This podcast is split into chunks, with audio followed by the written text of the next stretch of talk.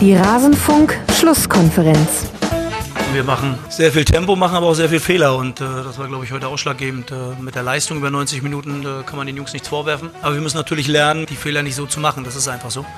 Es geht nicht darum, jedes Wochenende Blumen zu kriegen, sondern Punkte. Die haben wir nicht, aber nichtsdestotrotz Kopf hoch, Vollgas und nichts in Angriff Wolfsburg. Gucken wir mal, dass wir ähnlichen Druck machen und dann schauen wir mal, dass das Ergebnis vielleicht oder die Waage vielleicht in unsere Richtung fällt. Alles zum letzten Bundesligaspieltag.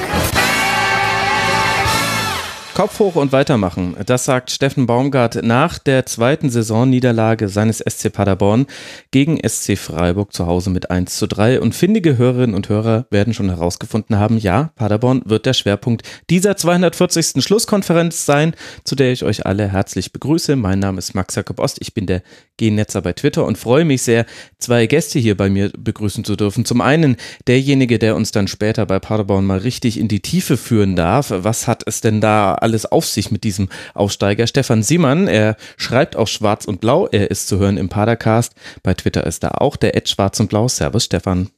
Hallo, Max. Schön, dass du mal wieder mit dabei bist. Letztes Jahr haben wir noch einen Zweitliga-Kurzpass aufgenommen. Tja, Jetzt bist du hier in der Erstligaschlusskonferenz. Glückwunsch So schnell kann es gehen, genau, ja. So schnell kann es gehen. Ich kenne einige andere Fans, die wünschen sich das auch. Wahrscheinlich aber nicht nur wegen des Rasenfunks, vermute ich mal. Und außerdem mit dabei. Ich freue mich sehr, dass er mal wieder Zeit für den Rasenfunk hat, obwohl er so mannigfaltig präsent ist. Auf Spielverlagerung.de, auf t-online.de, bei NTV ist er zu sehen. Als cc-eckner twittert er. Und jetzt begrüße ich ihn, der Mann, die Legende, Konstantin Eckner. Servus, Konsti. Servus, Max. Schön, dass ihr zwei mit dabei seid. Wir wollen gleich über den zweiten Bundesligaspieltag dieser neuen Saison sprechen. Vorher möchte ich mich aber noch bedanken bei Robert aus Dresden, bei Ed Advo Kühn, bei dem User, der einfach nur SGE genannt haben wollte, bei Sostenitori, bei Sebastian, bei Ben, der schreibt Viva Soccer Gourmands, bei Timo Eis, bei Florian Machno und dem Dennis, dem Ed Ruhrpott Pep, ganz liebe Grüße. Und Außerdem schicke ich noch Grüße an Anja und ihren Sohn aus Köln. Sie wissen, wer gemeint ist, denke ich. Sie alle sind Rasenfunk-Supporterinnen und Supporter. Sie unterstützen den Rasenfunk finanziell und haben sich auch registriert und deshalb weiß ich, dass ich sie hier vorlesen darf. An all diejenigen, die sich im Rasenfunk Supporters Club registriert haben und von uns nichts gehört haben in den letzten Monaten, da lag ein Fehler unsererseits vor. Ihr müsstet jetzt eine E-Mail bekommen haben mit einer Bestätigung eurer Registrierung. Wir wollen das ein bisschen umstellen. Wir sind selber nicht zufrieden damit, dass das passiert ist, dass jetzt registrierte Supporterinnen und Supporter länger keine E-Mail von uns erhalten haben. Ja, verzeiht das. Ich hoffe, jetzt sind wieder alle Dinge manuell bereinigt. Und wenn ihr uns dafür zur Rechenschaft ziehen wollt, dann kommt doch am 7. September nach München. Da findet das erste Hörerinnen und Hörertreffen des Rasenfunks statt im Stadion an der Schleißheimer Straße. Das solltet ihr als Rasenfunkhörerinnen und Hörer ja vielleicht auch schon kennen aus dem entsprechenden Tribünengespräch. Jetzt wollen wir aber reingehen in den Bundesligaspieltag und wir gehen heute die Spiele nach Anzahl der geschossenen Tore durch, beziehungsweise nach Tordifferenz. Das heißt, wir haben ein paar 3 zu 0 Spiele, auffallend viele 3 zu 1 Auswärtssiege und äh, dann äh, hangeln wir uns durch den Rest des Spieltags noch durch. Und soeben qualifiziert, wir nehmen am Sonntagabend auf, so lange ist es noch nicht her, hat sich der VfL Wolfsburg für den Beginn dieser Schlusskonferenz, denn der VfL konnte 3 zu 0 bei Hertha gewinnen. Und das, obwohl schon nach 18 Sekunden es einen Strafstoß für Berlin hätte geben sollen, doch der wurde zurückgenommen. In der 8 Minute gab es dann wirklich einen, den hat dann Wout Weghorst verwandelt und wenn man böse sein will, waren das vielleicht schon die aufregendsten Minuten bei diesem Spiel. Stimmt nicht ganz. Die Hertha hatte noch eine sehr gute Phase in der ersten Halbzeit mit tollen Chancen. Aber irgendwann verflachte das Spiel dann zusehends, bis dann hinten raus Wolfsburg den Sack zumachen konnte. Stefan, sag mir mal, woran hat denn das deiner Meinung nach gelegen, dass Hertha irgendwann nicht mehr nachlegen konnte? Das, also ich würde erstmal gerne nochmal mit dem Anfang ein bisschen anfangen, weil tatsächlich, ich habe mir das Spiel so am Anfang angeschaut und dachte, boah, das ist echt mitreißend. Gerade die Situation, die du geschildert hast hier mit ähm, Video Assistant Referee, das ging quasi sofort mit Action los und quasi gleich mit strittigen Diskussionen. Und für mich ist ja das ganze Video-Schiedsrichterzeug noch recht neu, weil in der zweiten Liga letzte Saison gab es das noch nicht. Und ich muss damit erstmal irgendwie auch klarkommen, auch wenn es dann in Paderborn im Stadion passiert. Und war ja schon irgendwie recht mitgerissen. Ja, woran es lag, dass, dass Hertha dann irgendwie nicht mehr so richtig hinbekommen hat, das wage ich gar nicht so genau einzuschätzen. Also ich, zu pauschal fiel mir so ein, nachdem man in den ersten 20 Minuten da wirklich eine ganze Menge Action erlebt hat, dass da vielleicht auch ein Stück weit die Hitze eine Rolle spielen kann, weil bei so einem heißen Spiel, wenn es auch dann so ja, heiß hergeht irgendwie, dann kann es durchaus sein, dass das dann sich negativ darauf auswirkt, ob du noch den Ausgleich oder noch den Anschluss irgendwie schaffst. Ja, ich meine, der Laufaufwand war eindeutig auf Seiten des VfL, der ist mal wieder sechs Kilometer mehr gelaufen als Gegner Hertha. Konstantin, was würdest du denn sagen, woran lag es denn, dass zum Beispiel Luke Bacchio und Klünter in den ersten naja, 20, 25 Minuten noch richtig viele Aktionen kreieren konnten und dann war es, als hätte man den Stecker gezogen? Ich glaube, dass es eher bis zur 40. ging ungefähr, dass Hertha ähm, ganz gut am Drücker war, wie man so schön sagt, äh, lag vor allem daran, dass äh, Hertha das Mittelfeld ähm, dominieren konnte, hatte ja an sich eine Überzahlsituation da mit äh, 3 gegen 2 mhm. äh, Mittelfelden, hat die eigentlich auch ganz gut ausgenutzt, gerade über das starke Duo Krujic-Duda, ähm, die ja aktuell auch so ein bisschen das Prunkstück äh, Herthas darstellen hm. und über die viel läuft. Also einerseits du da so als, als offensiver Spielgestalter, als Passgeber und andererseits Krujic als ähm, Powerhouse, der ähm, sehr viel Lücken zuläuft ähm, und auch viel im Gegenpressing ist. Und ähm, ich glaube, da ist auch ein entscheidender Kniff gewesen. Das heißt, also man hat diese, dieses Mittelfeld dominiert ähm, und dadurch eben auch häufig dann den Ball nach rechts gebracht, wo äh, das du Luke Bacchio und, und Klünter ähm, an sich schon ganz gut funktioniert. Hm dafür, dass es das erste Spiel ist, ähm, gegen die Bayern hat, äh, war ja die Konstellation noch ein bisschen anders. Da hat Luke Bacchio mehr links gespielt und Klünter anfangs auch in der Dreierkette. Also ähm, die wurden erst jetzt zusammengeführt in dieser Partie. Hm. Was ähm, dann hinzukam oder so kurz vor der Halbzeit, Pause und dann aber auch nach der Halbzeitpause, als er dann Wolfsburg wirklich das äh, Kommando übernommen hat, ähm, dass man stärker, also kompakter im, im Zentrum stand. Das heißt, ähm, Klasner hat ja mit zwei Sechsern gespielt und dann noch zu zwei Flügelstürmern slash ähm, Halbstürmern. Ja. Also äh, Felix Klaus zum Beispiel. Und die haben dann ähm, im Zentrum stärker dicht gemacht. Das heißt, äh, dann hat auch Hertha nicht mehr flach durchs Mittelfeld spielen können. Dann gab es viel mehr lange Bälle, hm. dann gab es viel mehr so ähm, steile Anspiele in die Spitze und äh, das liegt eigentlich den Herrn Tarner nicht ganz so. Das liegt weder, weder Kalu noch Luke Bacchio und auch Ibišević an sich nicht so. Ähm, und äh, das war ein Punkt. Der andere, der noch äh, erschwerend hinzukam für die Hertha, dass eben dann auch Schlager gerade, ähm, aber auch Arnold dann eben auch mit der und, äh, zunehmenden Unterstützung von Klaus zum Beispiel, ähm, dass die beiden dann auch im Gegenpressing noch präsenter wurden. Also gerade Schlager hat einige mhm. ähm, Gegenpressing-Momente gehabt, wo er eben zweite Bälle gewonnen hat und ähm, dadurch eben auch den Angriffsdruck der Hartaner dann ähm, äh, den Angriffsdruck herausnehmen konnte. Und ähm, an sich war es so wirklich ein klassisches auch Mittelfeldduell. Ähm, in dem Moment, wer da das Mittelfeld beherrscht, äh, sah dann auch insgesamt einfach stärker und dominanter aus. Und das war für vielleicht, weiß ich nicht, 20, 25, 30 Minuten die Hertha und ansonsten eher Wolfsburg. Ähm, aber die Hertha hätte locker auch in dieser Phase ein, zwei Tore erzielen können. Gab es ja doch auch Situationen wie diese Grujic-Doppelchance zum Beispiel. Ja, genau. Ähm, wo er die, die, diese Rakete abfeuert, ähm, die Castells noch gerade so hält. Aber ähm, und dann wird, wird, der zweite Schuss auch noch in allerletzter Sekunde noch geklärt. Ähm, das kann auch locker 1-1 stehen dann. Ich glaube, die Hertha ist an sich, muss jetzt nicht zu enttäuscht aus der Partie herausgehen. Das war jetzt wieder Konstantin Eckner-like, eine Frage gestellt, das ganze Spiel fast schon äh, komplett äh, nacherzählt das zeigt so ein bisschen, aber das, was du beschrieben hast mit diesem, ähm, dass das Zentrum irgendwann dicht war, es gab so eine gewisse Art von Torchance von Hertha, die hat man nicht mehr gesehen. Eben ab der, ja, also die letzte, die ich mir notiert hatte, war in der 21. Minute tatsächlich. Ähm, diese Doppelchance von Grujic, wo Gila Vogi dann noch den zweiten Schuss ganz äh, toll äh, vorbeigrätscht. Aber ab dann gab es nicht mehr diese freien Anspiele, entweder in den Halbraum innerhalb des 16ers oder am Strafraum Eck oder eben diese tiefe Anspiele, mit denen man dann einfach hinter die Abwehrkette gekommen ist und versuchen versuchen konnte, den Ball quer zu legen. Das war einfach nicht mehr möglich, weil man diesen Raum dafür nicht mehr hatte. Und dann ist Hertha auf der einen Seite nicht mehr viel angefallen. Auf der anderen Seite fand ich Stefan aber, dass das Wolfsburg auch dann wirklich sehr routiniert und gut gemacht hat. Also es war natürlich eine komfortable Ausgangssituation, dann 1 zu 0 zu führen. Aber so wirklich viel zugelassen hat ja dann diese Dreierreihe mit Gilavogi, Knoche und Brooks nicht wirklich. Ja, durchaus. Also das, was gerade ähm, der, ähm, das eben, was ihr beide schon meinte, diese Doppelchance in der 21. Minute von Hertha ist auch so mit das letzte, wo ich quasi gedacht habe, okay, das, da geht irgendwie noch was irgendwie, also weil das echt irgendwie vernünftig aus und man dachte, okay, wenn er drin ist, dann ist das irgendwie wieder ein ganz anderes Spiel.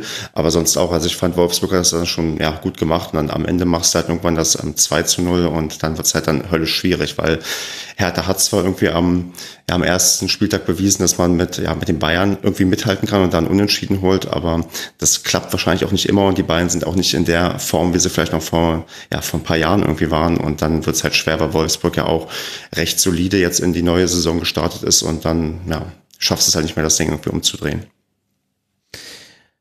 Ja, es war kein spektakuläres Spiel, auch wenn das 3 zu 0 sehr deutlich klingt. Insgesamt gab es 9 zu 10 Abschlüsse pro Wolfsburg und nur 4 zu 2 Torschüsse aus Sicht von Wolfsburg. Also Hertha selbst hat nur zweimal aufs Tor geschossen und Wolfsburg auch nur viermal. Da waren dann eben auch drei davon äh, gleich drin. Die Hälfte der Wolfsburger Schüsse auch noch außerhalb des Strafraums und die entscheidenden Tore, die hinten raus ja dann das Spiel dicht gemacht haben, waren der 82. und 91. Minute einmal Brekalo und einmal Roussillon. Da Konsti hat dann Hertha Hertha, also Czovic hat dann alles auf eine Karte gesetzt, alles auf Offensive gesetzt. Klünter hat sich im Grunde von seinen Defensivaufgaben häufig verabschiedet und dann war halt einfach der Flügel frei. Genau, er hatte umgestellt, er hat Selke gebracht für Darida auf 4, 4 also 4-4-2 umgestellt, beziehungsweise fast schon 4-2-4, mhm. ähm, weil Luke Bacchio und Kalu ja auch sehr offensiv oftmals spielen, gerade in den Momenten, wo die Hertha sowieso dann Rückstand äh, liegt. Ähm, und genau, Klünter ging dann auch rechts äh, sehr, sehr weit mit nach vorn dass man danach Tore kassiert. Ich glaube, das nimmt auch ähm, der Hertha dann niemand mehr übel. Ähm, ob man hier 0-3 oder, oder nur eins vom Platz geht, ist, glaube ich, an sich nicht, nicht so entscheidend. Ähm, wichtig für den Trainer selbst ist, dass äh, wie die spielerischen Ansätze aussahen, da kann er schon das eine oder andere Positive mitnehmen, muss natürlich auch anerkennen, dass ähm, in dem Duell mit Wolfsburg man eventuell noch das Nachsehen hat, ähm, aber Potenzial ist auf alle Fälle da. Ähm, also das, glaube ich, für den Trainer entscheidend für die Fans gut. Das ist sowieso mal bei den Hertanern ein bisschen ein wackeliges Konstrukt. Das heißt, es kann schon mal eine Eu Euphoriewelle stattfinden, aber die kann mit so einem 0-3 natürlich auch schnell wieder beendet sein. Werden wir sehen, was jetzt die nächsten Heimspiele bringen. Ähm, mhm. aus, vielleicht nur aus der Sicht war es vielleicht ungünstig, aber äh, das ist sowieso schwierig zu kontrollieren in Berlin.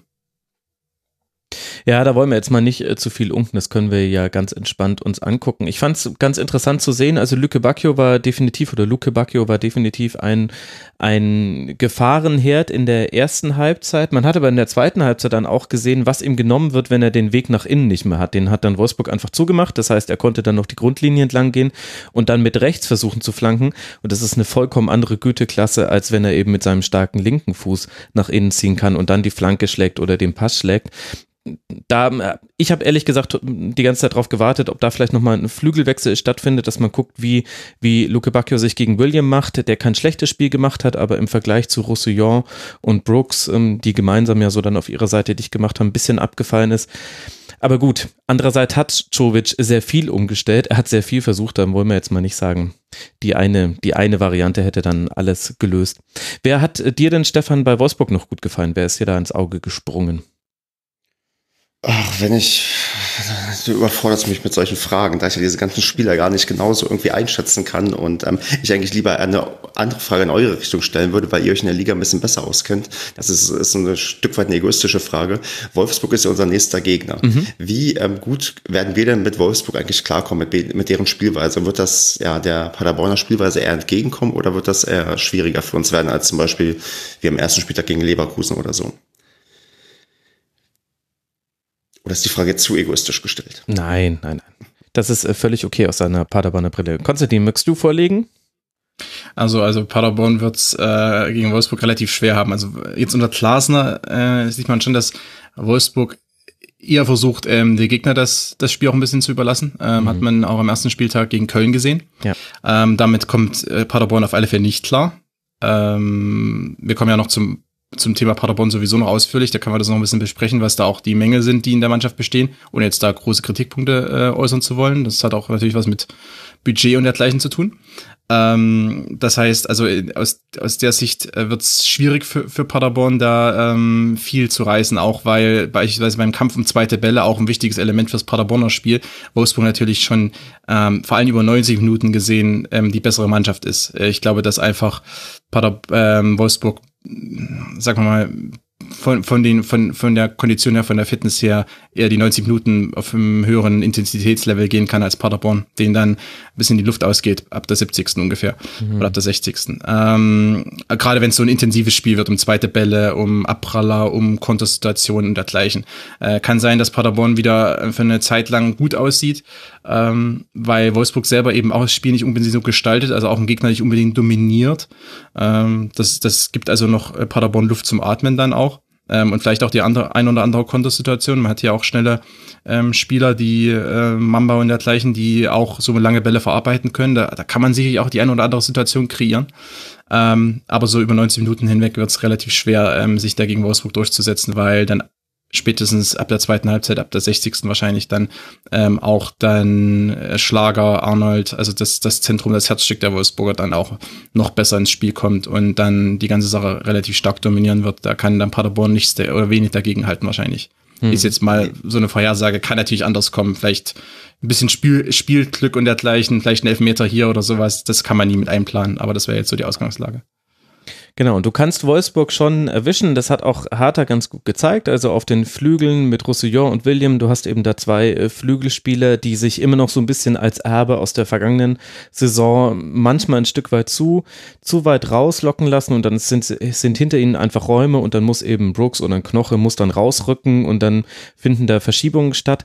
Aber in der Regel fixt sowas Wolfsburg auch relativ schnell. Das hat man gegen den FC auch schon gesehen. Da gab es auch zwei, drei solche Situationen und dann und dann greift Glasner von außen ein oder die Spieler verstehen es selbst. Und du hast mit Schlager und Arnold eine sehr, sehr starke Doppelsechs und mit Gilavogi auch jemanden, den ich finde in der Innenverteidigung, also jetzt in den bisherigen beiden Spielen, fast makellose Leistungen und vor allem auch in den entscheidenden Momenten spielt der mal den ruhigen Ball, den langen Ball auf Weghorst. Weghorst gewinnt dann fast jedes Kopfballduell oder einer, der um ihn herumwuselt, weil die stehen da jetzt ein bisschen kompakter vorne drin, ein bisschen enger, die Wege sind kürzer, holt sich den zweiten Ball. Also da hat Wolfsburg auch einen ganz guten Plan B, den man in der letzten Saison so auch schon hatte, der aber jetzt, also zumindest gegen Hertha hat das auch deswegen so gut funktioniert, weil Klaus und, und äh, Joao Victor eben auch einfach ein bisschen ein bisschen tiefer, ähm, enger beieinander standen, also nicht auf den Flügeln, so wie noch unter Labadia, wo die, wo, wo die Außenstürmer ja oft tatsächlich fast auf den Linien standen, sondern die waren näher bei Weghorst und das ist für zweite Bälle natürlich auch ein Riesengewinn. Also Wolfsburg schon gute Mannschaft. Ja, da habt ihr quasi äh, mich als Pessimisten nochmal in meiner negati in meinem negativen Ausblick bestärkt auf vielleicht die nächste ja, Woche, die dann irgendwie Jetzt erstmal abgucken, wenn, wenn der Fußball theoretisch und so einfach wäre, dann bräuchten wir sowas wie die Schlusskonferenz nicht, denn dann wüssten wir ja alles vorher und müssten nicht im Nachhinein möchte gern schlau drüber reden. Also entspann dich, Stefan. Das wird alles super. Und auch äh, Hertha BSC sollte jetzt äh, noch nicht äh, völlig durchdrehen. Das war kein schlechtes Spiel, aber man war schon unterlegen bei all den Rahmenumständen, die es dann noch gab, mit diesem gegebenen und zurückgenommenen Strafstoß. Das war natürlich ähm, eine unglückliche Konstellation im Zustandekommen, aber die Entscheidung an sich schon gerechtfertigt. Lücke Bacchio hatte gute Aktionen. Mittelstädt hat ein ganz gutes Spiel gemacht. Duda ist noch positiv aufgefallen. Es gibt Ansatzpunkte, da kann man weiterarbeiten für das nächste Auswärtsspiel vor der Länderspielpause auf Schalke.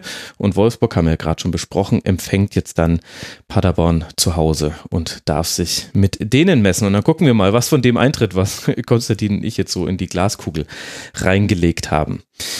Dann kommen wir zum zweiten 3 zu 0 Auswärtssieg dieses zweiten Bundesligaspieltags und auch der war eigentlich nicht so deutlich, wie er sich anhört. Wir wollen sprechen über den FC Schalke 04 und über den FC Bayern, der eben auf Schalke mit 3 zu 0 gewinnt. Die Tore macht alle Robert Lewandowski und auch Schalke hatte einige gute Szenen und auch einiges Pech mit Schiedsrichterentscheidungen. Was ist Konstantin anspruchsvoller macht als sonst häufig bei Spielen, diese Leistung beider Mannschaften einzuordnen. Lass mal mit Schalke anfangen. Wo würdest du denn die Leistung von Schalke einordnen? Ja, also eine phasenweise oder schon eine Zeit lang sah es aus wie viele Schalker Leistungen gegen die Bayern.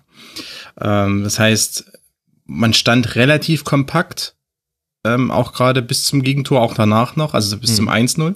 Ähm, man stand relativ kompakt, hat einige 1 gegen 1 Duelle nicht gewonnen, ähm, beziehungsweise hat hier und da auch da, durch die Mannorientierung hat man auf diese 1 gegen 1 Duelle dann, ähm, hat er hat das Nachsehen und äh, davon, also es zerstört so ein bisschen die, die Kompaktheitsstruktur dann auch.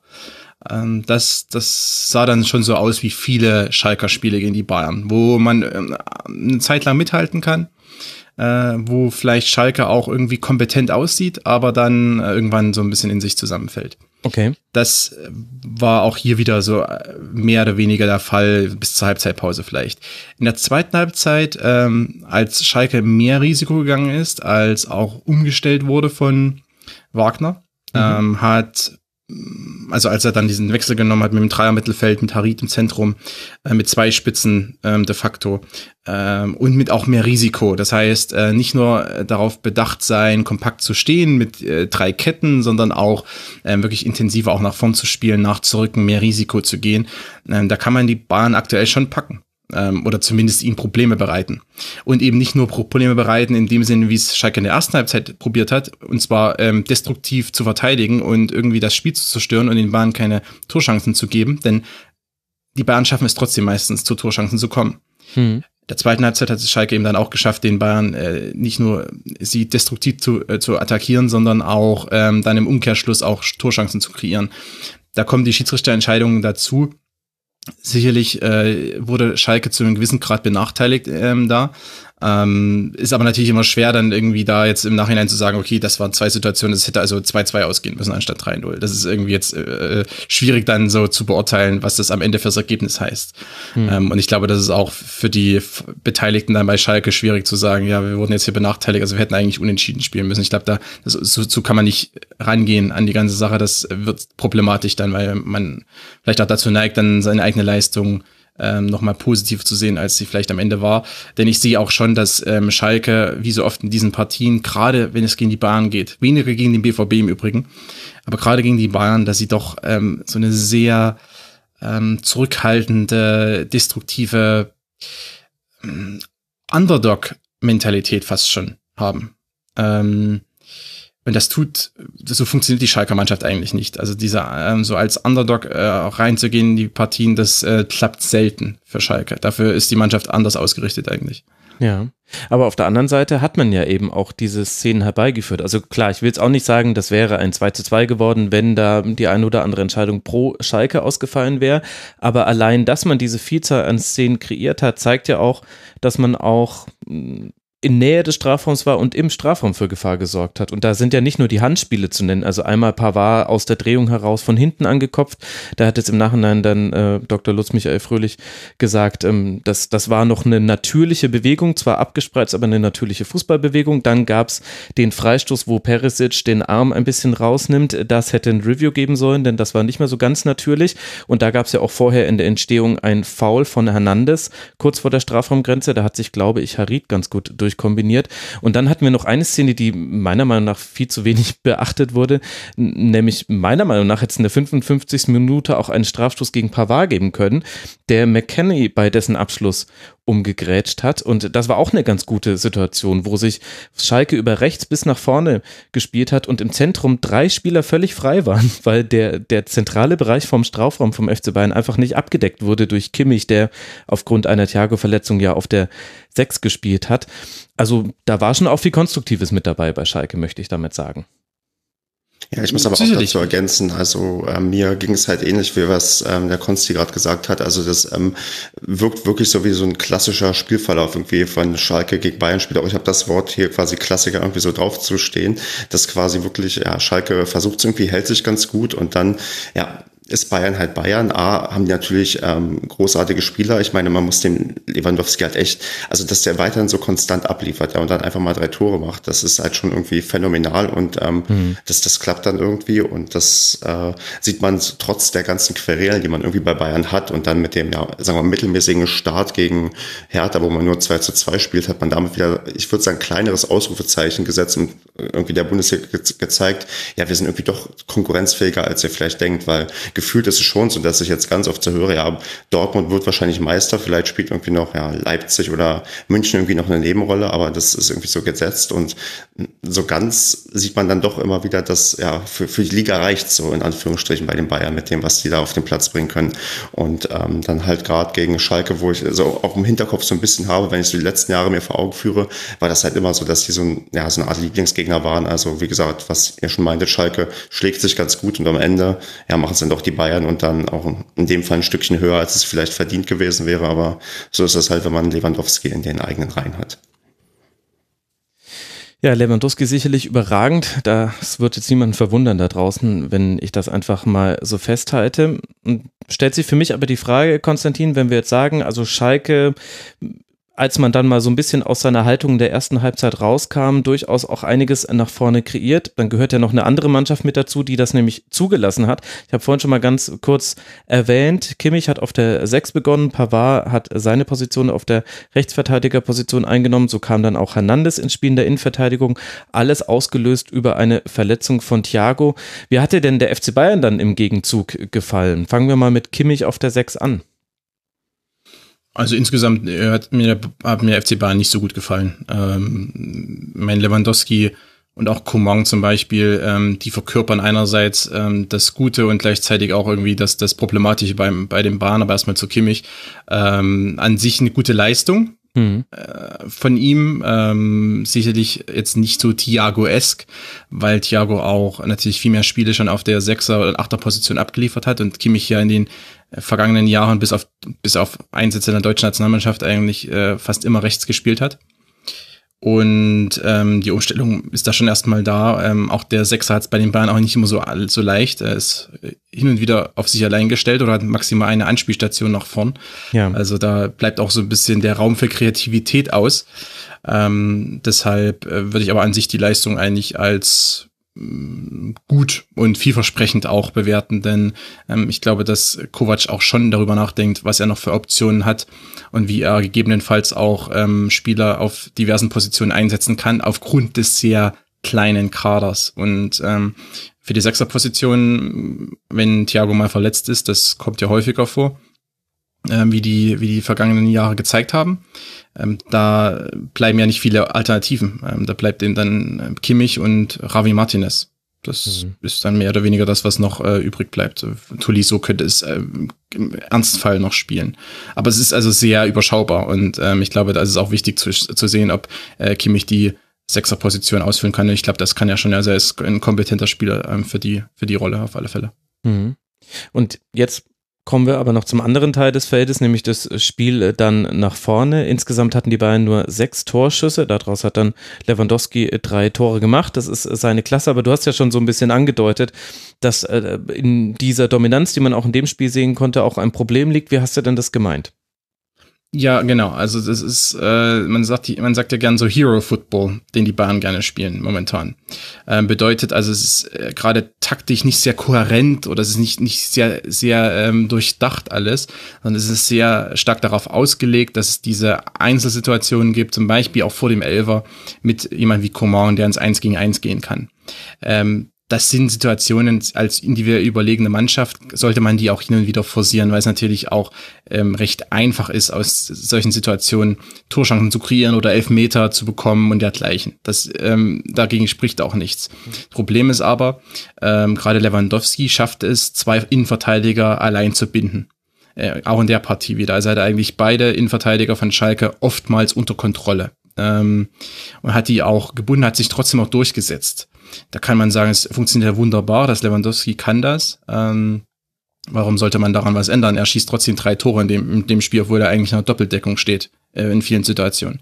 Äh, auf der anderen Seite müsste man eigentlich sehen, auch als, äh, als Trainerteam dann, ähm, dass ja äh, Lewandowski Raum schafft, dadurch, dass er in Doppeldeckung oftmals genommen wird. Ähm, der Raum wird aber nicht angelaufen. Das äh, gerade die Achter stoßen viel zu selten in die offensiven Räume vor. Ähm, die schwimmen viel zu sehr im Mittelfeld herum. Das war äh, schon ein Problem im Supercup gegen Dortmund zum Beispiel. Das war auch ein Ansatz ein Problem gegen Hertha und jetzt auch wieder gegen Schalke. Ähm, das heißt, das Mittelfeld der Bayern ähm, funktioniert an sich noch nicht. Ähm, jemand wie Kimmich oder auch vor allem Thiago, der kann ähm, saure Pässe spielen, meistens aber auf die Außenbahn. Die Bahnen versuchen ja sowieso viel über die Außen zu kommen und im Zentrum ähm, sind sie nicht so präsent, wie sie sein müssten, gerade für die Qualität, die auch vorhanden ist. Ähm, und sie nutzen auch nicht die Räume, die Lewandowski schafft. Ich meine, das Spiel mit Lewandowski als Mittelstürmer ist ja nicht nur oder besteht nicht nur darin, dass er 25, 30 Tore pro Saison schießt. Das ist natürlich super. Ähm, solche Stürmer braucht man auch als, als FC Bayern. Oder zumindest einen davon. Ähm, aber andererseits ist ja Lewandowski jemand, der auch schon seinen Dortmunder Jahren und auch in den vergangenen Saisons eigentlich immer auch dafür bekannt war oder dafür sich auszeichnet, dass er viele Räume schafft ja. und dass er gute Ablagen spielt und dass er ähm, im Zentrum sich behauptet, den Ball prallen lässt und dadurch eigentlich Freiräume ähm, kreiert, die dann äh, angelaufen werden können. Nur wenn keiner die Räume anläuft und wenn kein Zusammenspiel besteht im offensiven Mittelfeld, dann äh, verschenkt man hier viel. Gegen Schalke mag das noch irgendwie funktionieren und gegen ähm, 16 oder 15 Bundesligisten mag das auch genug sein. Ähm, aber die Bayern wollen ja auch wieder in Europa was schaffen. Und äh, wenn man da das Mittelfeld, das offensive Mittelfeld so herschenkt zum Teil, äh, wird das gegen die Man Cities und die FC Barcelonas ähm, dann aber zu wenig sein auf alle Fälle, weil ähm, da entscheidet sich meistens das Spiel auch genau in diesen Zonen und die Bayern sind da momentan nicht präsent genug.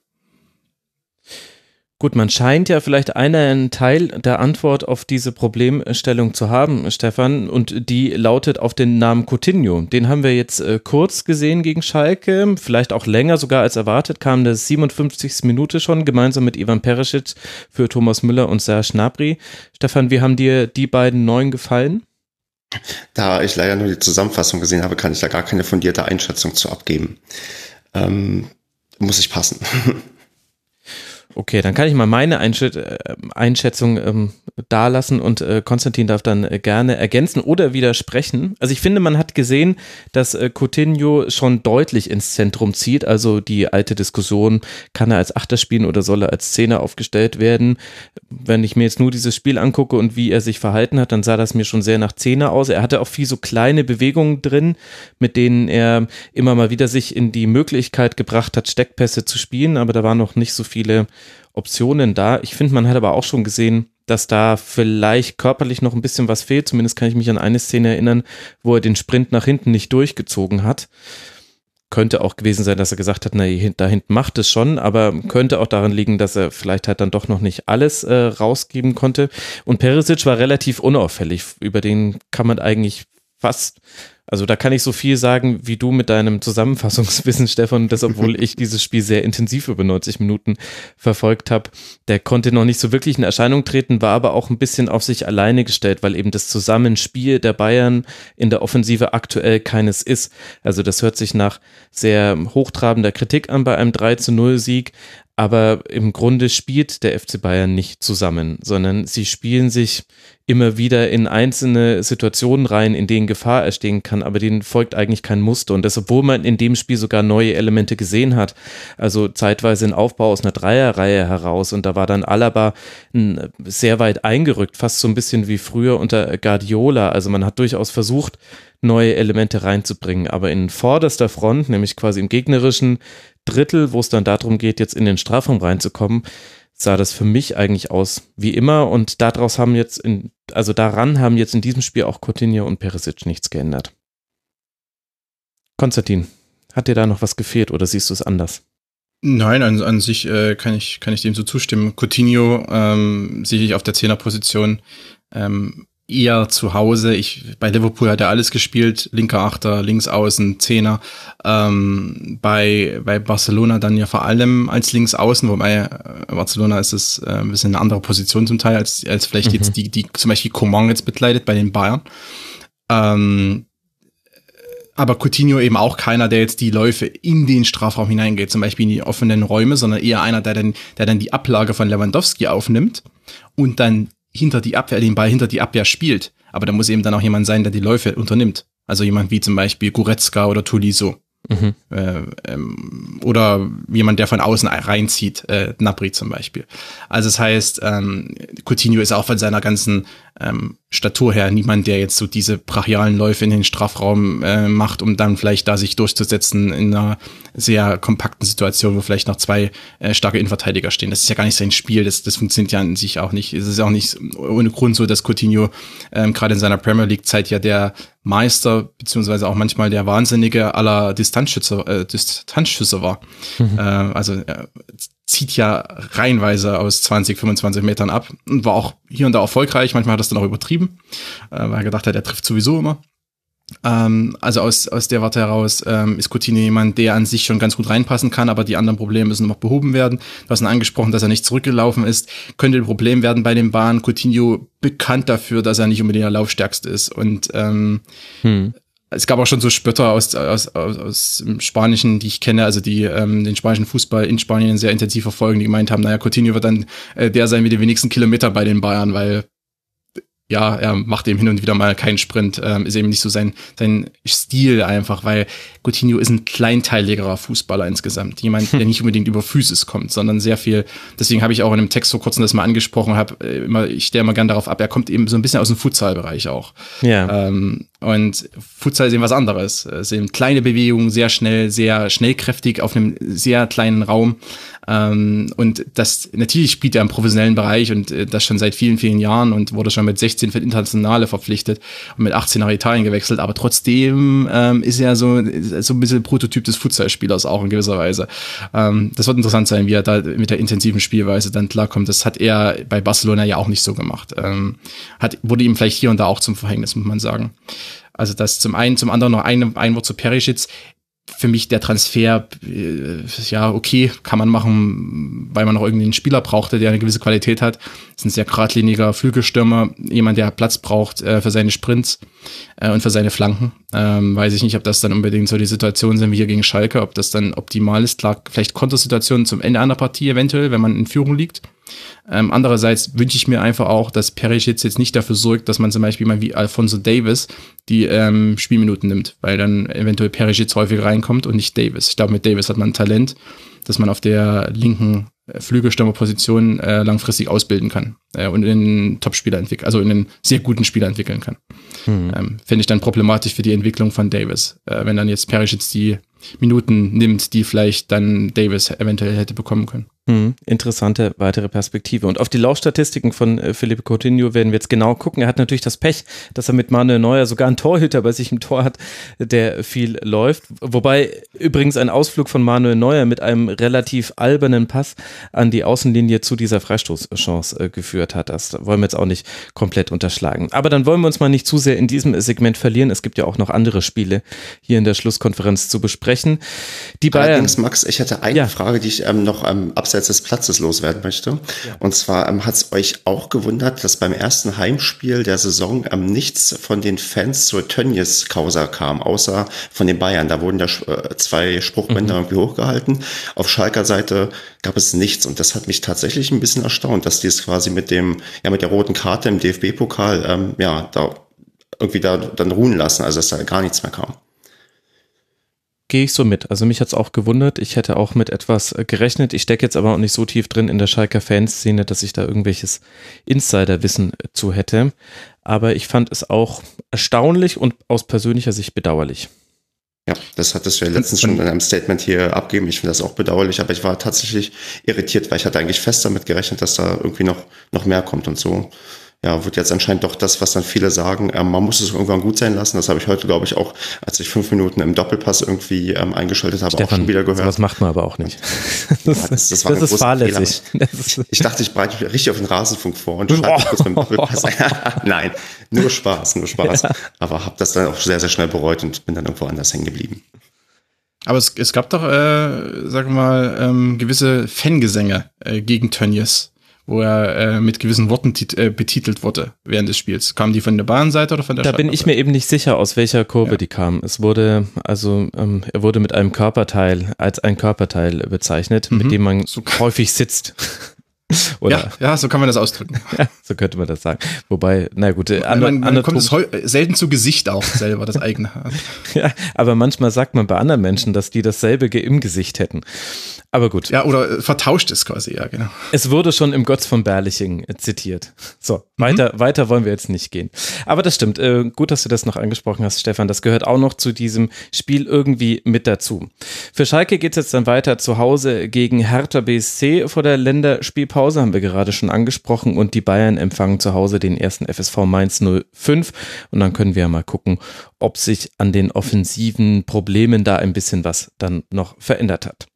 Wir kommen jetzt zu einer ganzen Reihe von Spielen, die mit 3 zu 1 für die auswärts antretende Mannschaft äh, geendet haben. Und wir beginnen mit Fortuna Düsseldorf gegen Leverkusen, wo Leverkusen relativ kurzen Prozess macht. Zwei Tore nach Einwurf, ein Tor nach Freistoß, 3 zu 0 zur Halbzeit. Ja, und danach vergibt das Team von Trainer Boss sogar noch weitere Chancen.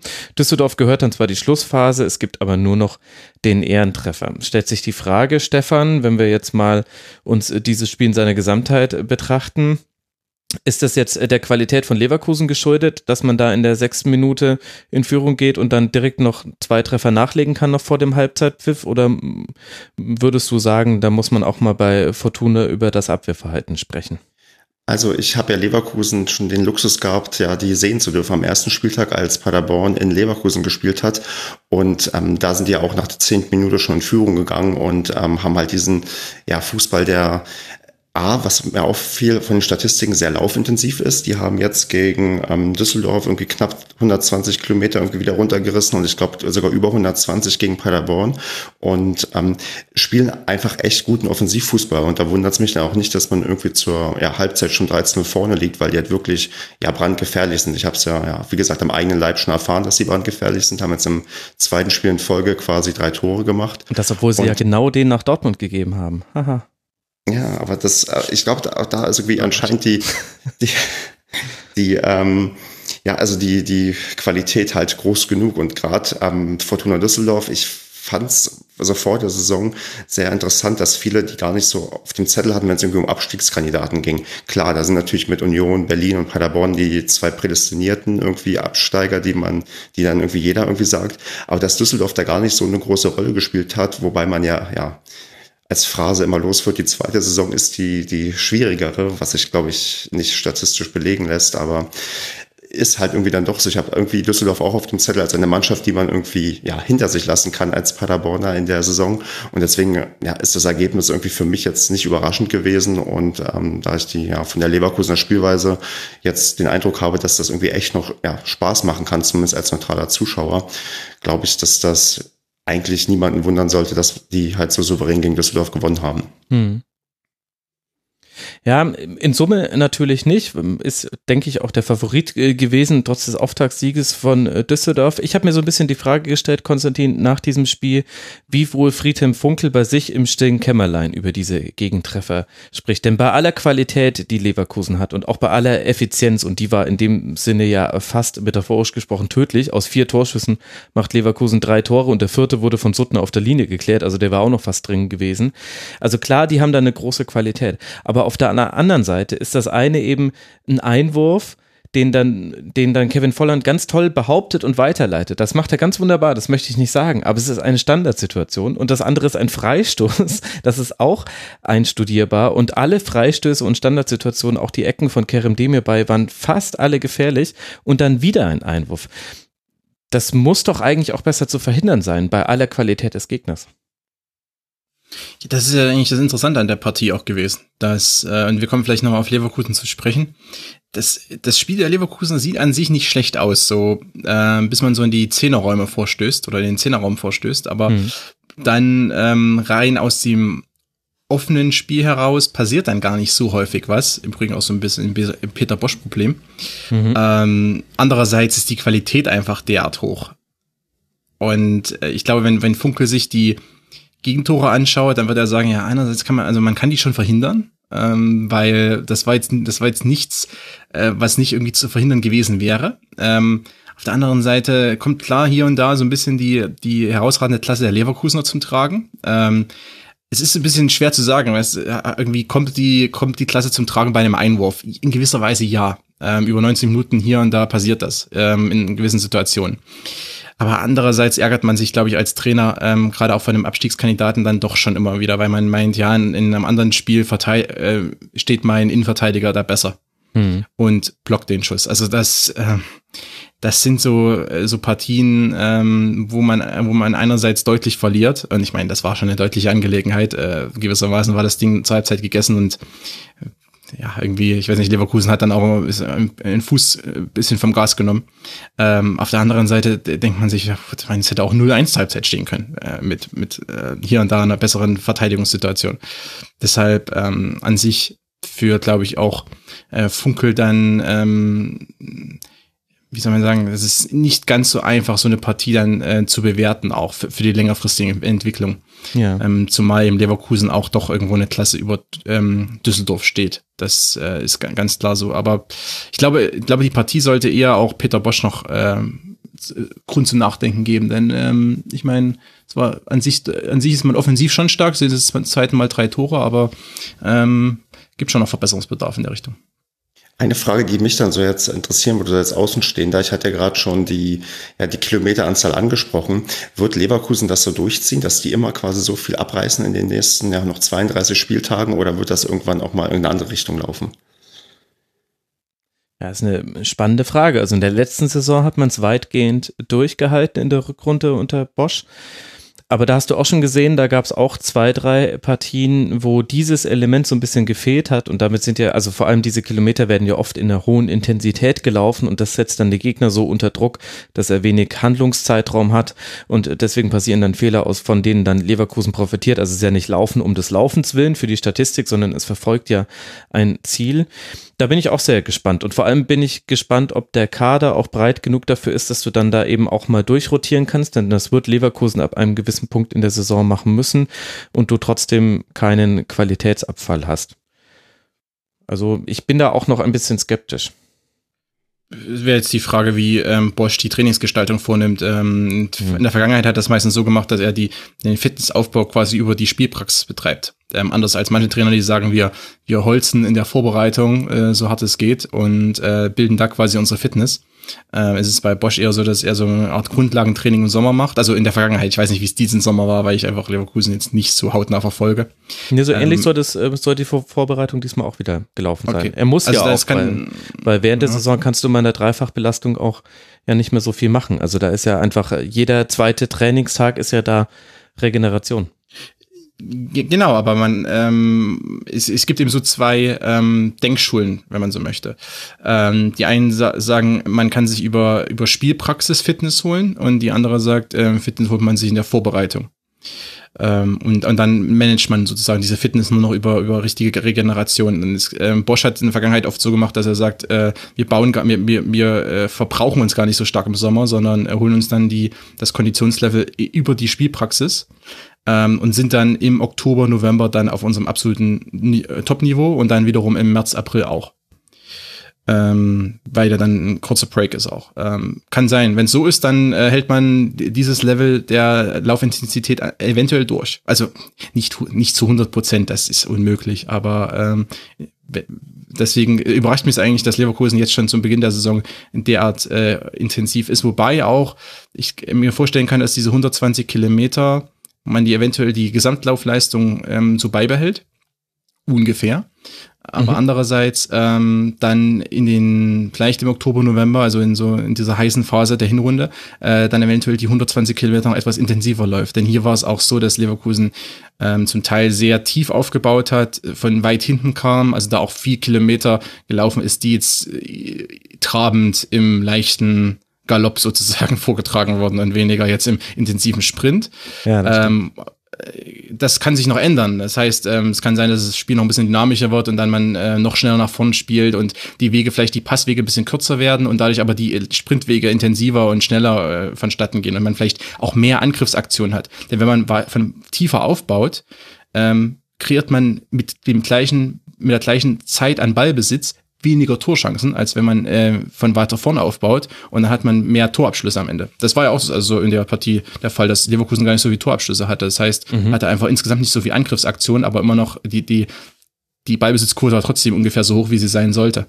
Ähm, um das vielleicht mal so von der Richtung zu betrachten. Mhm, genau, also man hatte sieben zu sechs äh, Torschüsse, aber bei den Abschlüssen generell war Fortuna ein bisschen besser. Ich glaube, das Ganze lag auch ein bisschen daran, an der Art und Weise, wie Düsseldorf gespielt hat. Da hat man einfach sehr häufig mit langen Bällen aufgebaut. Allein äh, Zachary Steffen hat 24 lange Bälle gespielt, äh, nur zehnmal überhaupt einen kurzen Pass gespielt. Problem dabei war, die hat Leverkusen fast immer festgemacht. Aber dann war eben der Weg für Leverkusen weit. Also man ist dann vor allem in der zweiten Halbzeit nicht mehr in Gegenpressing-Situationen gekommen und hat seinerseits, und das wird, wird zum einen Peter Bosch zu denken geben und zum anderen Friedhelm Funkel wiederum gefallen haben, ein paar Fehler im Spielaufbau gemacht. Also da gab es einige ärgerliche Ballverluste. Man hat auch gesehen, dass äh, Düsseldorf äh, unter anderem Jonathan Tarr immer mal wieder in Probleme gebracht hat und ja dann auch zu Chancen gekommen ist in der zweiten Halbzeit. Und das war kein Zufall, dass da noch der Anschlusstreffer ist es nicht, eher ein Treffer gefallen ist, hätte aber vielleicht sogar noch das 2 zu 3 fallen können. Also in der Phase hat Düsseldorf sowohl von der mentalen Herangehensweise an dieses Spiel, also dass man es eben nicht abgeschenkt hat, als auch von der Art und Weise, wie man dann gespielt hat, finde ich, hat das gut gemacht. Man hatte zwar innerhalb des Strafraums wenig Abschlusssituationen, fast alles von außerhalb, aber da waren einige richtige gefährliche Dinge mit dabei und das da hat Leverkusen auch einige Lücken offenbart, die man so noch ausmerzen sollte, wenn es jetzt so weitergeht gegen Hoffenheim zum Beispiel. Ich glaube, da ist auch ein Knackpunkt, der beim Leverkusener äh, Offensivspiel ist eben, dass sehr viel über Rangis läuft und Arangis eben im Sechserraum auf sich allein gestellt ist, ja. weil die beiden Achter, Demir bei und Havertz sehr schnell nach vorn rücken. Äh, erinnert ein bisschen an das an die Dortmunder Saison unter Bosch, wo das auch zum Teil der Fall war. Das war ja möchte eben, dass der Ball dann steil in die offensiven Räume gespielt wird. Das heißt, ähm, weniger Spieler hinten zu haben, mehr, mehr Präsenz weiter vorn. Kann aber sein, wenn ich, wenn ich Aranguiz zum Beispiel aus, äh, gut abdecke, was Düsseldorf im Übrigen dann auch nach ungefähr 30, 35 Minuten gemacht hat, mit, dass ähm, dann beide Stürmer auch um Aranguiz herum ähm, positioniert wurden. Mhm. Ähm, also Hennings und Karaman. Ähm, und dann war er nicht mehr ganz so im Spiel. Und ähm, dann hat, haben die Leverkusener schon ein großes Problem, weil die, weil die Innenverteidiger haben weite Passwege hin zu Harvards und dem ja beides sind dann 30, 40, teilweise 50 Meter. Ähm, und da ist es dann eben auch gerade auch für Tat zum Beispiel, aber auch für Sven Bender, der dann links spielt als Rechtsfuß, ähm, dann eben zum Teil auch schwierig, den Pass überhaupt zu bringen. Mhm. Und da hat eben auch einfach Düsseldorf viele Dinge dann auch gar nicht so schlecht gelöst, auch wenn es sich natürlich bei einem 1 zu 3 nicht so anhören möchte. Für Düsseldorf geht es jetzt dann seinerseits nach Frankfurt. Aber Stefan wollte noch kurz etwas einwerfen. Genau, auch aus egoistischen Gründen ähm, zu meiner These, dass sich ähm, Düsseldorf vielleicht auch bei den Abstiegskandidaten einreihen könnte. In welcher Reihe der Abstiegskandidaten seht ihr denn Düsseldorf? Wahrscheinlich nicht unbedingt in der ersten, aber vielleicht doch in der zweiten. Könnt ihr mir diesbezüglich Hoffnung machen? Oder meint ihr, dass Düsseldorf unter Funkel jetzt so auch stabil in der zweiten Saison sein wird, dass die recht wenig mit dem Abstieg zu tun haben werden? Ich leg mal wieder vor und dann darf Konstantin währenddessen noch überlegen. Du stellst heute viele Glaskugelfragen. Ich weiß gerade gar nicht, wie ich Düsseldorf getippt habe am Ende der Saison. Könnte sein, dass ich sie auf den Relegationsplatz oder 15 getippt habe. Zumindest an meinem Kopf spielen sie da. Ich finde, dass Düsseldorf immer noch eine gut eingestellte Mannschaft ist und dass sie vor allem eigentlich mit mit jeder Art Gegner zurechtkommen und das ist sehr untypisch für Aufsteiger und ich würde Düsseldorf immer noch als Aufsteiger bezeichnen, auch im zweiten Jahr und das hat meiner Meinung nach mit Friedhelm Funke zu tun und dadurch, dass man es schon geschafft hat, jetzt vor allem auch wieder Kevin Stöger, der ja sehr lange noch verletzt sein wird, zumindest jetzt in den ersten beiden Spielen sehr gut zu ersetzen. Und damit hätte ich nicht gerechnet. Das hat mich sehr positiv überrascht. Ich finde, dass Louis Baker ein sehr gutes Spiel gemacht hat in Bremen und jetzt gegen Leverkusen hat man auch ein paar Limitierungen äh, von ihm äh, gesehen. Hat sich da auch einmal nicht ganz so glücklich eine gelbe Karte geholt, fand ich. Aber ansonsten hat er viele seiner Aufgaben sehr, sehr gut erfüllt. Und dann hast du immer noch Tempo auf den Außen, jetzt halt nicht mehr über Luke Bacchio und Rahman, aber dann hast du eben einen Karaman oder Tekbetay, der dir ja als Paderborn-Fan noch ein Begriff mhm. sein wird. Kovnatski ist geblieben. Ich finde, auch der hat eine gute Rolle gespielt. Ich finde, dass Düsseldorf gar nicht so schlecht aufgestellt ist. Und es wäre natürlich eine Überraschung, wenn sie jetzt nichts mit dem Abstieg zu tun hätten. Das glaube ich nicht. Ich würde sie aber nicht in die erste Reihe der Mannschaften reinrechnen, bei denen ich damit rechne, dass sie dass sie um die letzten drei Plätze kämpfen. Ich könnte mir vorstellen, dass Fortuna mit ein bisschen Glück im, im Spielplanverlauf, das hat in der letzten Saison auch dazu gehört, vielleicht es schafft, da immer eine gewisse Distanz zu halten. Also es gibt dann in ein paar Spieltagen, also man spielt jetzt gegen Frankfurt, Wolfsburg, Gladbach, ich würde sagen, allesamt schwierige Partien, aber auch mit Überraschungspotenzial. Und dann nacheinander gegen Freiburg, Hertha, Mainz und Paderborn. Und vor allem diese beiden Auswärtsspiele in Mainz und in Paderborn, wenn Düsseldorf da ein so unangenehmer Gegner bleibt, wie es das jetzt schon in dieser Saison für Werder zum Beispiel war und für Leverkusen in Teilen auch in der zweiten Halbzeit, dann könnten das die entscheidenden Spiele sein, in denen man sich eben ein kleines Polsterchen für vor der Konkurrenz verschafft. Das wird wahrscheinlich nichts, weil Düsseldorf einer unserer Lieblingsgegner ist. Sehr gut, da ändere ich meinen Tipp fürs Tippspiel gleich wieder. Ja, aber schwierig nach zwei Spieltagen zu bewerten. Ich finde, man neigt auch immer dazu, Overreaction, Sunday ist es dann jetzt dann so ein bisschen, man neigt auch ein bisschen dazu, dann aus diesen zwei Spielen, die man dann gesehen hat von den Mannschaften, irgendwie alles rauslesen zu wollen. Und äh, vielleicht überraschen uns ja alle und man so richtig drauf gucken kann man ja erst nach zehn Spieltagen, wenn man ehrlich ist. Konstantin, magst du was ergänzen? Ansonsten machen wir jetzt knallhart hier weiter. Können gleich weitermachen. Ich denke, Düsseldorf hat den drittschwächsten Kader ähm, in der Liga. Also nur Paderborn und Union sind äh, von, rein von, von den Spielern her noch schlechter ausgestattet.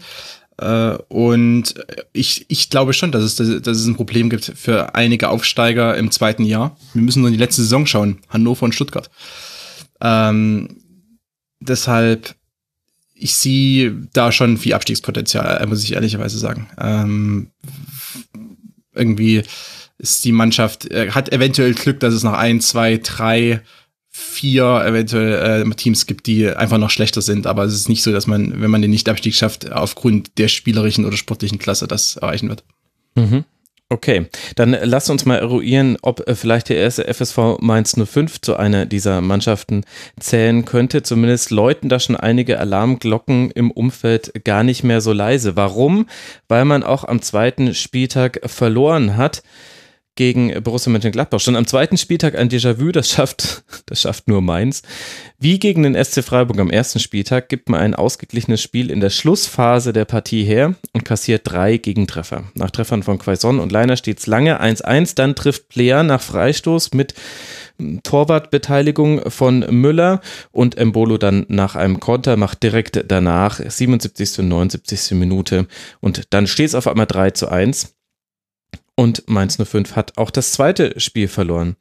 Stefan, wie hat dir die Partie gefallen? Wie würdest du jetzt dann Mainz einschätzen, jetzt auch im Vergleich zum SC Paderborn, auf den du ja einen besonderen Fokus hast? Ja, also ich fand ähm, das, was du gerade schon angesprochen hast, also dieser Fehlstart ist ja quasi perfekt bei Mainz. Man hat sich im Pokal mehr oder weniger blamiert, weil man gegen den Drittligisten ausgeschieden ist. Kann natürlich passieren, gerade gegen Kaiserslautern, wo auch ein bisschen mhm. mehr Emotion vielleicht dabei ist. Aber dann halt wirklich die Sache, die du gerade angesprochen hast. Man hat dann an den ersten beiden Spieltagen eine gut ausgeglichene Partie. Eigentlich läuft es mehr oder weniger auf zumindest einen Unentschieden hinaus. Und dann kassiert man in der Schlussphase mehr als Tore als das eigentlich, als mit denen du eigentlich gerechnet hast. Und das ist so eine Sache. Also ich habe das auch ein paar Mal schon so in Paderborn in gewissen Saisons erlebt. Das manifestiert sich ja irgendwie dann in deinem Kopf. Dann hast du immer diese Angst, dass du in der Schlussphase irgendwie noch Tore kassierst. Dann hast du jetzt hier den blöd ähm, angesprochenen ja, Torwartfehler irgendwie zum ähm, 1 zu 2. Und ähm, das wird mir, also wäre ich jetzt Mainz-Fan, auch gewisse Sorgen bereiten, weil das wird halt jetzt immer so sein, die nächsten Spiele, wenn man irgendwie ja bis zur 80. irgendwie bei 1 zu 1 steht, dass man denkt, okay, bitte jetzt kein Tor kassieren oder wenn man 1-0 auch führt, bitte jetzt kein Tor kassieren, weil man die ganze Zeit diese Angst im Hinterkopf hat. Und manchmal ist da dann wirklich dieses Phänomen, also auf, auf, der, äh, auf der Tribüne haben die Leute das Gefühl, auf dem Platz über, da überträgt sich das Gefühl und dann ja, kassierst du halt irgendwie. Und deswegen hatte ich als Mainzer-Fan wahrscheinlich schon gewisse Sorgen. Klar, als Paderborner denke ich, okay, das kann uns gut tun, wenn die vielleicht auch da mit uns unten hineinrutschen und in diesen ja, Negativstrudel irgendwie hineinkommen. Deswegen blicke ich da eher, eher positiv optimistisch drauf, dass das bei denen gerade nicht so gut läuft. Aber klar, das würde mich beunruhigen, gerade halt diese Schlussphase, weil so eine Schlussphase, ich glaube auch, also statistisch gesehen fallen gegen Ende sowieso mehr Tore als zum Anfang, weil, keine Ahnung, Konzentration lässt nach, man, man geht mehr auf, auf, die, ja, auf, auf den Ausgleich oder auf den Siegtreffer und mhm. ähm, für Mainz ist es gerade nicht unbedingt dann, wo man sagen würde, okay, dann fällt das Tor auf unserer Seite, sondern dann ja für den Gegner. Okay, das ist jetzt äh, dann so ein bisschen auch die mentale Komponente. Wenn ich mir angucke, Konstantin, wie jetzt die Statistik über dieses Spiel spricht, dann sehe ich 21 zu 15 Abschlüsse pro Mainz 05, aber 4 zu 6 Torschüsse gegen Mainz 05. Also aus 21 Schüssen hat man nur 4 aufs Tor gebracht. Da mangelt es ganz offensichtlich an Präzision. Reicht es dir als Erklärungsmuster, wenn ich da einfach nur den Namen Mateta in Klammern verletzt fallen lasse? Nein, also weil Mainz ist äh, schon seit einiger Zeit berüchtigt dafür, ähm, einen hohen, ähm, wie sagt man, Shot-Output zu haben, also mhm. sehr viele Schüsse abzugeben, aber weniger aufs Tor zu bringen, weil teilweise ungünstige Situationen gewählt werden, weil teilweise auch ähm, aus eigentlich aussichtslosen Lagen geschossen wird, überhastet abgeschlossen wird, hm. Angriffe eigentlich abgeschenkt werden. Also der Anti-Lucien Favre Fußball, wenn man so möchte. ja, also der Ball wird äh, nicht reingetragen, sondern weit, äh, weitflächig äh, ver, verballert. Acht Schüsse waren es in dem Fall wieder von außerhalb des Strafraums. Genau, also ich meine, die meisten Mainzer würden bei Lucien Favre sowieso suspendiert werden für, den Art, äh, für die Art von Fußball. Äh, das brauchen wir gar nicht drum reden. Ne? Die hätten keine, keine Chance mehr bei Favre. Na, wobei ähm, sie haben ein paar polyvalente Spieler mit dabei. Aber gut, äh, jetzt wollen wir mal. Ja, ja, gut, vielleicht reicht's für die Ersatzbank, aber mir auch nicht. Ähm, Nein, aber meins ist, also meins macht das schon seit einiger Zeit. Also die Statistik zieht sich da auch durch und das war auch, äh, das hat jetzt also weniger vielleicht mit Mateta zu tun. Klar, vielleicht drückt er einmal über die Linie, aber ähm, für einen Strafraumstürmer zum Beispiel muss der aber, also muss die Torvorbereitung oder Torschussvorbereitung dann eben auch so stattfinden, dass der Ball in den Strafraum kommt und nicht schon ähm, aus 17 Meter abgefeuert wird oder aus einer ungünstigen Flankensituation oder dergleichen. Mhm. Ähm, das macht Mainz nämlich sehr häufig. Und äh, das ist eine, auch eine Art von Fußball, die der Mannschaft nicht unbedingt gut tut, weil dadurch schenkt man sehr oft unnütz den Ball ab und äh, gibt den Ballbesitz wieder her und befindet sich wieder in einer Verteidigungsposition, äh, was Mainz nicht mal unbedingt so gut liegt. Äh, Mainz ist eher eine Mannschaft, die lieber auf, also viel häufiger auf zweite Bälle gehen müsste. Ähm, das heißt also viel häufiger auch aus dem eigenen Ballbesitz herausspielen sollte, äh, aber das eben nicht unbedingt immer tut. Trotzdem muss äh, zum Abschluss vielleicht auf die Frage, Mainz hat sich nicht schlecht angestellt gegen Gladbach. Er hat auch damit zu tun gehabt, dass Gladbach nicht, also sehr uninspiriert zum Teil gespielt hat äh, in ja. dieser Partie. Also das, äh, das Ergebnis am Ende, klar, zugunsten von Gladbach ausgegangen, die ganze Sache. Aber Mainz hat sich phasenweise schon als äh, in zumindest eine passable Bundesligamannschaft dargestellt ähm, und nicht als jemand, äh, der oder als eine Mannschaft, die äh, jetzt direkt runtergeht in die zweite Liga. Das, das äh, muss, glaube ich, schon auch ähm, protokolliert werden, auch zugunsten von Mainz, weil äh, so ein Saisonstart mit drei Niederlagen ist natürlich sehr ungünstig ähm, für in, an sich wahrscheinlich schon eher etwas verunsicherte Mannschaft beziehungsweise einen verunsicherten Verein hm. äh, mit dem einen oder anderen Abgang. Ähm, und zum letzten vielleicht noch, äh, was natürlich in der Partie auch so bisher erschwerend insgesamt hinzukam, glaube ich, auch für Zuschauer war, beide Teams mit Raute. Ähm, also eins zu eins gespiegelt, die Formation. Das sind teilweise so Partien, die sind zäh. Ähm, und die, das, das zieht sich dann vor allem vielleicht nur vielleicht für alle, die es manchmal so sehen, dann vielleicht nicht ganz äh, nicht ganz nachvollziehen können oder vielleicht ähm, das sich damit noch nicht beschäftigt haben. Wenn eine Raute gespielt wird, eine Raute ist ja nie so eine exakte Raute mit gleich großen oder gleich langen Schenkeln, sondern oftmals ist es so, dass die beiden Achter sich ein bisschen fallen lassen. Äh, das heißt also eher so ein 3-1 entsteht ähm, im allem im Spielaufbau. Und das war jetzt hier auch der Fall. Das heißt, auf beiden Seiten lassen sich die Achter zurückfallen, dann stehen da so drei Mittelfeldspieler fast auf einer Linie, schieben sich den Ball zu. Die gegnerischen Achter oder die, die Gegner, also die, die direkten Gegenspieler auf der anderen Seite schieben vielleicht raus, vielleicht bleiben sie zurück und dann stehen sich da so zwei Dreierreihen äh, gegenüber, äh, wie in so einem Waffenstillstand. Ja, ist wirklich ein bisschen äh, so, ja. Und dann wird der Ball vielleicht irgendwie so brotlos zur Seite gespielt, wo aber jeweils nur auf jeder Seite jede Mannschaft nur einen Flügelspieler hat, ähm, der dann so auf halb auf halber Höhe steht, ähm, sich auch nicht richtig ganz nach vorn getraut, weil er hat ja keine, der Außenverteidiger hat ja keine richtige Absicht nach hinten und will auch nicht die ganze Bahn offen lassen, weil es könnte ja sein, dass er den Ball verliert und dann ist alles frei. Also es geht auch nicht. Ähm, und dann äh, hat man so eine Partie, wo dann entweder die Teams aus der zweiten Reihe abfeuern oder gar nichts mehr machen. Äh, und das war hier so ein wenig der Fall, glaube ich. Und äh, deshalb sind solche Partien auch gelegentlich sehr zäh und ähm, ja, und entweder ein Trainer stellt dann um äh, wobei das auch nicht unbedingt so einfach ist, weil sowohl Schwarz als auch Rose äh, spielen diese Raute sehr gern. Also auch mhm. Rose hat die bei Salzburg zum Beispiel spielen lassen und Schwarz hat die letzte Saison auch schon häufig ähm, gegenüber von anderen Systemen bevorzugt. Dann ähm, weiß nicht, wer springt als erstes über seinen Schatten da in dem Moment. Ja, ich meine, die Frage ist natürlich noch so ein bisschen, wie du es äh, gegen den Ball spielst. Ich finde, da hat man gerade bei Mainz 05 gesehen. Also wir sprechen die ganze Zeit gerade über eine Verunsicherung. Man muss aber, finde ich, auch festhalten, in diesem Spiel hat man diese Verunsicherung nicht gemerkt. Also ich würde jetzt nicht den äh, Torhüterfehler und dann den Konter danach jetzt äh, da drauf schieben, sondern ich fand, dass Mainz das mutiger gespielt hat als Gladbach. Mainz hat äh, Gladbach früher attackiert als seinerseits Gladbach, die eher auf Mainz gewartet haben, so auf Höhe der Mittellinie. Und das hat auch ganz gut funktioniert. Also Anfang der der zweiten Halbzeit.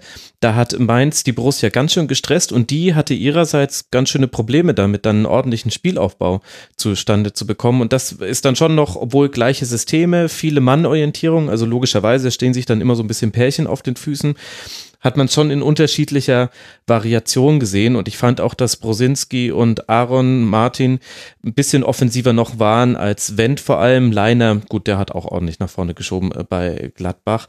Aber ähm, es gab schon leichte, leichte Unterschiede zwischen den beiden aber es war eben insgesamt sehr mannorientiert. Es gab viele Dribblingsversuche, also Mainz hat es 13 Mal versucht, ins Dribbling zu gehen, fünf davon waren erfolgreich. Gladbach ist sogar 20 Mal ins Dribbling gegangen und sieben Mal davon war es nur erfolgreich. Also es zeigt ja schon, die standen sich ständig einem, sahen die sich einem Gegenspieler gegenüber und dachten, Mist, ich muss jetzt hier irgendwie vorbei. Alle anderen sind auch halbwegs gut zugestellt. Okay, ich probiere es einfach. Und es hat auch einfach dann so häufig nicht geklappt. So kann man dann vielleicht dieses Spiel zusammenfassen. Vielleicht nur eine Ergänzung zu Gladbach noch, ähm, was erschwerend hinzukam, auch ähm, in der Mittelfeldraute momentan. Ähm, Songs ist, ist gegangen ähm, und Hofmann ist verletzt und mhm. Strobel auch. Äh, Strobel, der dann die sechste Position übernehmen könnte von Zakaria, damit der vielleicht auf eine Halbposition geht. Ähm, ja, steht immer Benes und äh, Johnson und, und Neuhaus auf der 10. Also das auch so die, Beset die personelle Besetzung momentan ist äh, vielleicht suboptimal. Ja, ähm, Kramers auch Kramitz noch, genau, aber spielt nicht so die ganz große Rolle momentan noch. Ähm, für die Zehnerposition Raphael ähm, ist keine richtige, spielt keine, keine große Rolle mehr ähm, bei Gladbach. Also geht so ein bisschen auf Richtung, weiß ich, Karriereende oder ähm, Engagement in China. ähm, sowas eventuell. Also die Richtung geht das momentan. Ähm, Stindl äh, auch verletzt und Embolo hat es ja auf der 10 probiert im ersten Spiel gegen Schalke auch nicht unbedingt seine Position, denke ich. Äh, das heißt also, so die Mittelfeldraute als, okay, das ist das System, aber die personelle Besetzung. Da ist bei Gladbach, äh, gibt's noch große Schwierigkeiten. Und da kam dann auch hinzu, dass die eben nicht sehr pressingresistent wirkten. Und äh, wenn Mainz aggressiv angelaufen ist, dann ähm, ging der Ball schneller verloren, als man das wahrscheinlich auch von Seiten von Rose äh, sehen wollte. Absolut, da hatte Mainz einige gute Chancen. Zakaria hatte wahnsinnig viel im Mittelfeld äh, zu tun, hat sich dafür aber sehr gut aus der Affäre gezogen. Also hat viele Situationen dann auch ohne Foul noch äh, gelöst bekommen. Das war eine gute Partie von ihm. Definitiv auch Player mit einer starken Partie, nicht nur weil er das äh, Tor gemacht hat und das 3 zu 1 dann vorgelegt hat, also ein Tor, ein Assist, sondern auch generell, weil dieses Element eben das Anlaufen des Gegners, das ist für beide Trainer wichtig. Und da hat man auch gesehen, was, was Gladbach vielleicht sogar noch von Mainz sich abschauen könnte fürs nächste Spiel. Das hat Mainz nämlich schon ein bisschen konsequenter gemacht. Da war das häufiger ein Verbund an Spielern, der angelaufen ist.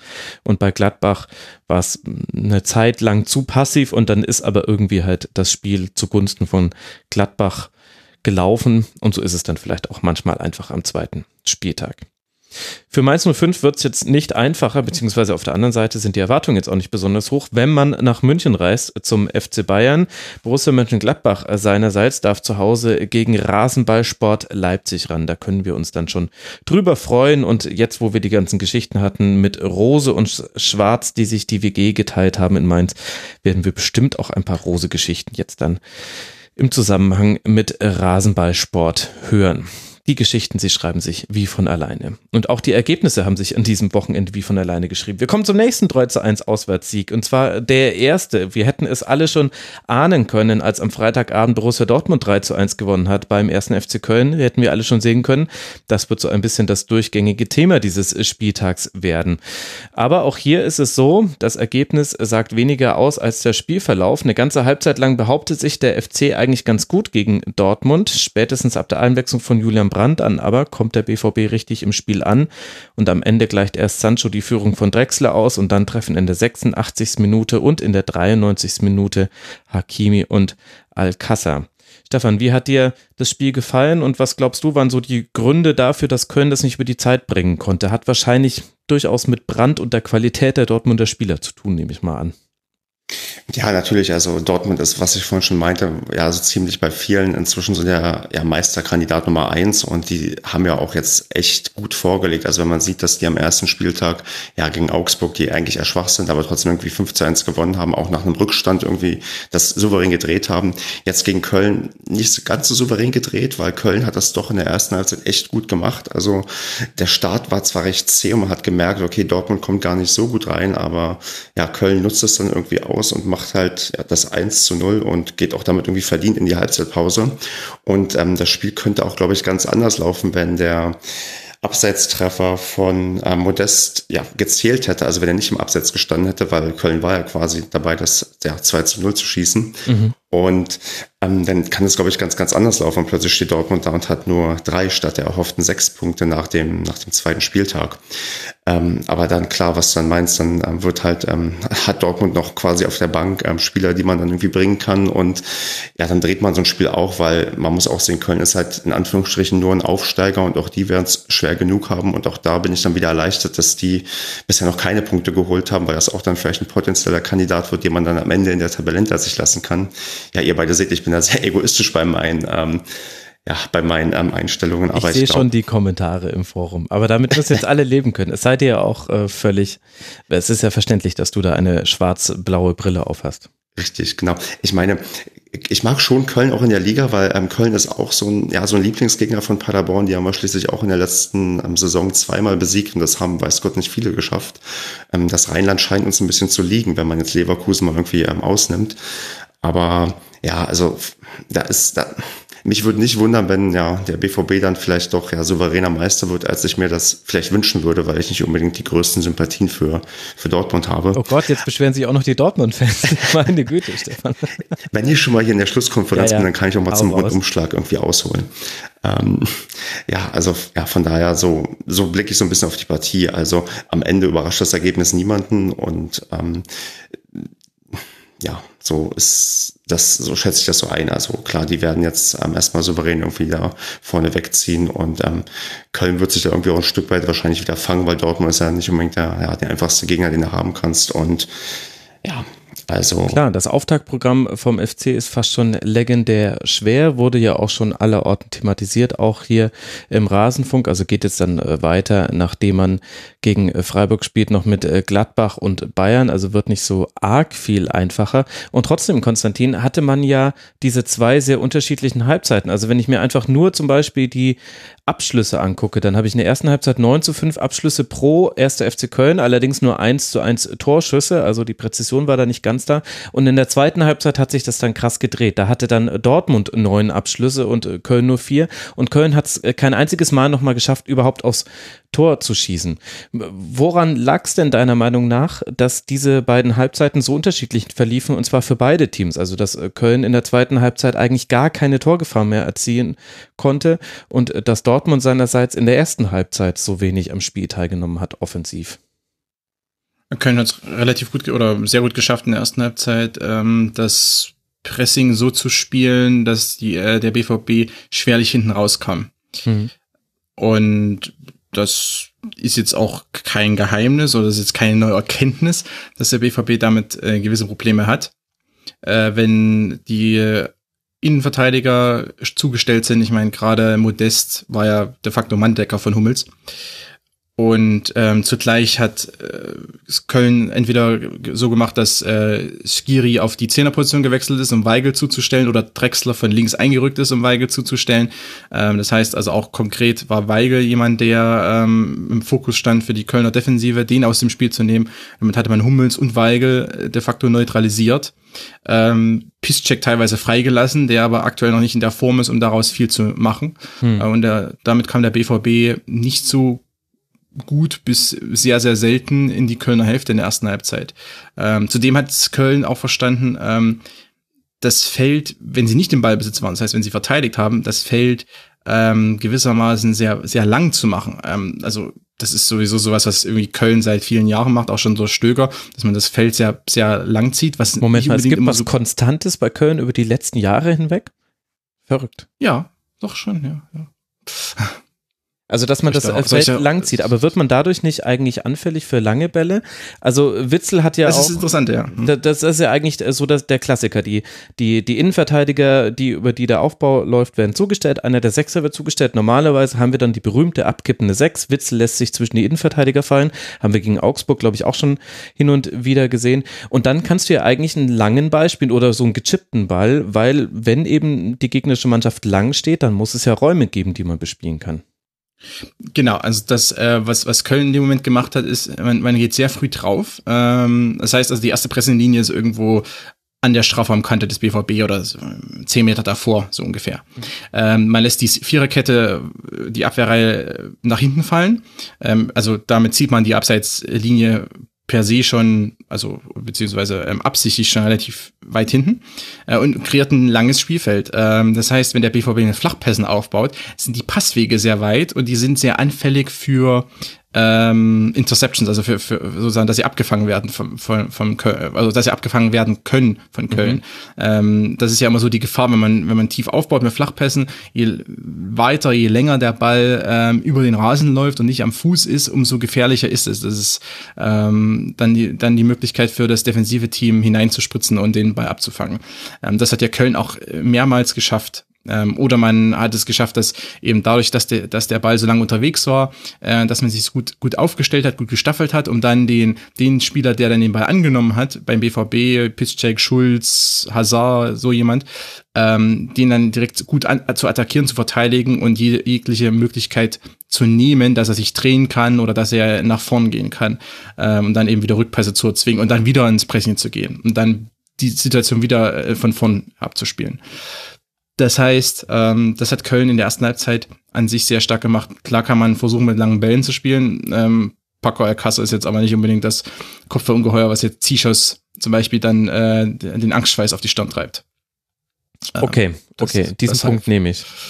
Deshalb, ähm, also meine, hier und da kann man, man kann es versuchen, äh, aber auch wenn das Feld sehr lang wird, dann gibt dann sind auch die gechippten Bälle nicht mehr so effizient äh, nicht mehr so effektiv, meine ich, ähm, weil äh, die sind sehr lange in der Luft. Das heißt, die Kölner können sich in dem Moment auch zurückziehen, wieder Staffeln stehen einfach perfekt auch für den zweiten Ball. Selbst wenn also Paco den, den abprallen lässt zum Beispiel, ähm, ist eigentlich schon der Zwischenlinie-Raum besetzt. Man, man, zieht, man zieht sozusagen direkt zu äh, mit den Sechsern dann auch. Hm. Aber heißt, dann hat ja äh, Dortmund umgestellt und, äh, und da, da gab es ja dann äh, zu, zu sehen, dass auf einmal mit Brand ein zweiter Spieler im Achterraum von Dortmund war und eben genau das ausgenutzt wurde, dass du eben gesagt hast, dass Skiri ja häufig vorgerückt ist, um Weigel in, zuzustellen oder sich auch um Witze zu kümmern. Und damit hatte Dortmund dann auf einmal Anspielstationen in einem ganz gefährlichen Raum. Und im Grunde mit der Einwechslung von Julian Brandt gab es direkt die erste gefährliche Szene, die genau über diesen Raum erzielt wurde da kamen so zwei, ich glaube, zwei Faktoren haben da eine große Rolle gespielt. Einerseits konnte Köln diesen Stil, der, diesen Pressing-Stil nicht durchhalten über 90 Minuten. Das sind wir mhm. wieder beim alten Thema. Ähm, sehr schwer, weil das auch sehr laufintensiv ist. Ähm, nicht mal von den Kilometern vielleicht, die man gelaufen ist, aber, aber wenn man immer wieder äh, Sprints nachziehen musste, wenn man zum Beispiel überspielt wird. Also man muss ja auch diesen, diesen Weg, den man dann äh, aufreißt, muss man dann auch sehr schnell wieder zulaufen. Ähm, mit, mit eben intensiven Sprints und nicht nur zurückzutraben, weil das äh, würde gegen den BVB dann ins Auge gehen. Ähm, sondern wenn dann eben vielleicht der Ball mal durchgesteckt wird auf jemand wie Sancho, dann äh, muss auch direkt die Formation zurückziehen ähm, und sofort wieder in Position stehen. Ähm, genau, Brandt kam rein an sich in der, in der Weigelposition ein bisschen offensiver zum Teil und natürlich ein bisschen dribbelstärker. Ähm, Köln war mhm. nicht mehr ganz so intensiv in der Manndeckung. Äh, also Brand hatte da sowieso per se schon mal mehr Freiräume als Weigel. Ähm, und, und zum, zum D eben auch natürlich klar, er kann sich besser rausdrehen, er kann sich besser in, in die offenen Räume dann spielen, auch ähm, hier und da mit, mit Haken befreien und ähm, neue Räume kreieren auch. Was jetzt bei Weigel nicht so der Fall ist, der kann das hier und da vielleicht, aber eben nicht in dem Stil wie Brand. Zudem ist eben Brand auch, auch also wahrscheinlich der Spieler schlechthin in der Bundesliga mit, mit äh, dem Zug zum Tor schlechthin. Ähm, also es gibt fast keinen Spieler, der so tororientiert ist wie Brandt. Ähm, de facto jede Aktion von ihm, die er hat, ähm, bezieht sich auf, also mit, mit Blick zum Tor oder dahin, dass er zum Tor ziehen möchte oder dass er den Pass zum Tor in Richtung Tor spielen möchte. Mhm. Ähm, das ist ein sehr tororientierter Spieler, der, das findet man selten eigentlich äh, in der Form wie bei Brandt. Und er konnte das gut durchziehen, weil er hat sich oft in die freien Räume gedreht, hat die Manndeckung auch abgeschüttelt, die nicht mehr ganz so intensiv war und hat dann ähm, seine Mitspieler bedienen können, eben wie vom ähm, ja, vom, vom 1 zu 1 dann auch, beziehungsweise. Ja, das 1 zu 1, 1 war, war die Ecke. Nee, nee, aber genau, direkt davor gab es quasi, genau. Nee, und vor allem auch vom 1 zu 2 dann. Ähm, also, das war die Flanke von Piszczek auf, auf mhm. Hakimi, aber das war auch Brand, der am, am rechten Halbraum da auch den Angriff am Leben erhalten hat. Ähm, und da hat dann natürlich auch insgesamt die, äh, die spielerische Klasse des BVBs auch in dieser Phase ab der 70. gesehen. Ähm, das heißt, wenn ein bisschen Raum entsteht für den BVB, dann ähm, gibt es mehrere Spieler, Brandt, Reus, Sancho vor allem, die äh, präzise Pässe spielen können, die ähm, immer wieder die offenen Räume auch sehen und die aber auch zum Teil, wenn der Gegner kompakt steht, trotzdem noch Wege finden, durch, in den Ball durchzustecken. Äh, Problem beim BVB ist so ein bisschen andere ähm, Spieler, wie zum Beispiel Schulz oder auch Piszczek, auch Witzel zum Teil, die fallen technisch etwas ab. Ähm, die bringen nicht ganz so die Klasse mit. Mhm. Äh, und Brandt und, und Reus und Sancho, die waren auch in dieser Schlussphase, äh, also mit allem, was sie hatten, gefragt, um also auch teilweise die Angriffe am Leben zu halten, weil hier und da die Pässe eben nicht ganz so ankamen. Und die mussten dann alle ihre technische Klasse äh, reinlegen, um ähm, eben den Ball dann doch noch irgendwie zu verarbeiten, sich wieder, wieder reinzudrehen in den offenen Raum und den, in den Angriff weiterzuführen. Das hat man schon gesehen. Also da, äh, das sind eben drei herausragende Techniker einfach und äh, die mussten da alles geben sozusagen, um da, um da auch vielleicht so ein bisschen die, teilweise äh, die etwas wilde Spielart anderer oder auch vielleicht die hier und da kleinen Mängel dann ähm, auszubügeln. Das äh, kommt eben hinzu, weil der BVB ja nicht nur aus Edeltechnikern besteht, sondern auch so aus äh, ein paar äh, krassen Athletikmaschinen wie eben Hakimi und Schulz und dergleichen. Mhm. Ja, und eben, man musste auch darauf warten, dass der erste FC Köln etwas anbietet. Und das hat er eben in allen drei Torsituationen getan. Also das 1 zu 1 war eine Schläfrigkeit bei Ecke. Ich denke, das war besonders ärgerlich aus Sicht der Kölner. Da war dann Sancho flach anspielbar und hatte dann auch noch einen Schuss. Der war nicht wirklich frei, aber er hat sich dann schon die Lücke gesucht, die dann genau ins lange Eck ging. Das 2 zu 1, da war Hakimi über einen Zeitraum von, ich glaube, 20 Sekunden lang einfach völlig frei. Da hat sich der sonst sehr gute Ezi Sibue ein bisschen im, in seinem Rücken erwischen lassen und dann kam die Flanke auch perfekt vom Piszczek. Also das ist vielleicht dann so die Unsung Hero, äh, der Unsung Hero Moment dieses Spieltags gewesen. Diese Flanke war auch wirklich perfekt. Die war dann nicht mehr zu verteidigen, die Moment, wo sie in der Luft war. Gut, das 3 zu 1 war dann äh, Konter und alles durch. Das äh, wollen wir da mal den Mantel des Schweigens drüber legen. Aber das hat es ja trotzdem gebraucht, Stefan. Was sagt denn das jetzt dann über den ersten FC Köln aus? Wie, was soll der aus diesem Spiel mitnehmen? Auf dem Papier 0 Punkte, 2 zu 5 Tore. Ja, das ist dann vielleicht das, dass man wie gewohnt erstmal keine Panik haben sollte. Ich meine, ich habe auch die Situation, dass mit meinem Verein gerade null Punkte auf dem Konto stehen und wenn man überzeugt ist von der Idee, die man irgendwie spielerisch hat, dann sollte man die erstmal weiter durchziehen. Dann könnten sich auch irgendwo mal die Ergebnisse einstellen, weil gegen Dortmund, ja, da kannst du halt oder musst ja fast schon verlieren, weil die halt wirklich ähm, im Vergleich zum Aufsteiger einfach deutlich besser besetzt sind. Also ich glaube, bei Köln muss die Panik oder sollte weniger stark sein als bei zum Beispiel Mainz, wobei man könnte ja das Köln, äh, das, man kennt ja das Kölner Umfeld, da wird ja sehr schnell dann ähm, gerne überreagiert oder man sieht dann alles sehr, sehr viel schlechter. Aber ich glaube, ja, so ein Spiel, das, das muss man irgendwie abhaken, vielleicht das Positive mitnehmen, dass man zumindest eine Zeit lang mit halten konnte. Und ich habe jetzt leider nicht auf dem Zettel, wer der nächste Gegner von Köln sein wird.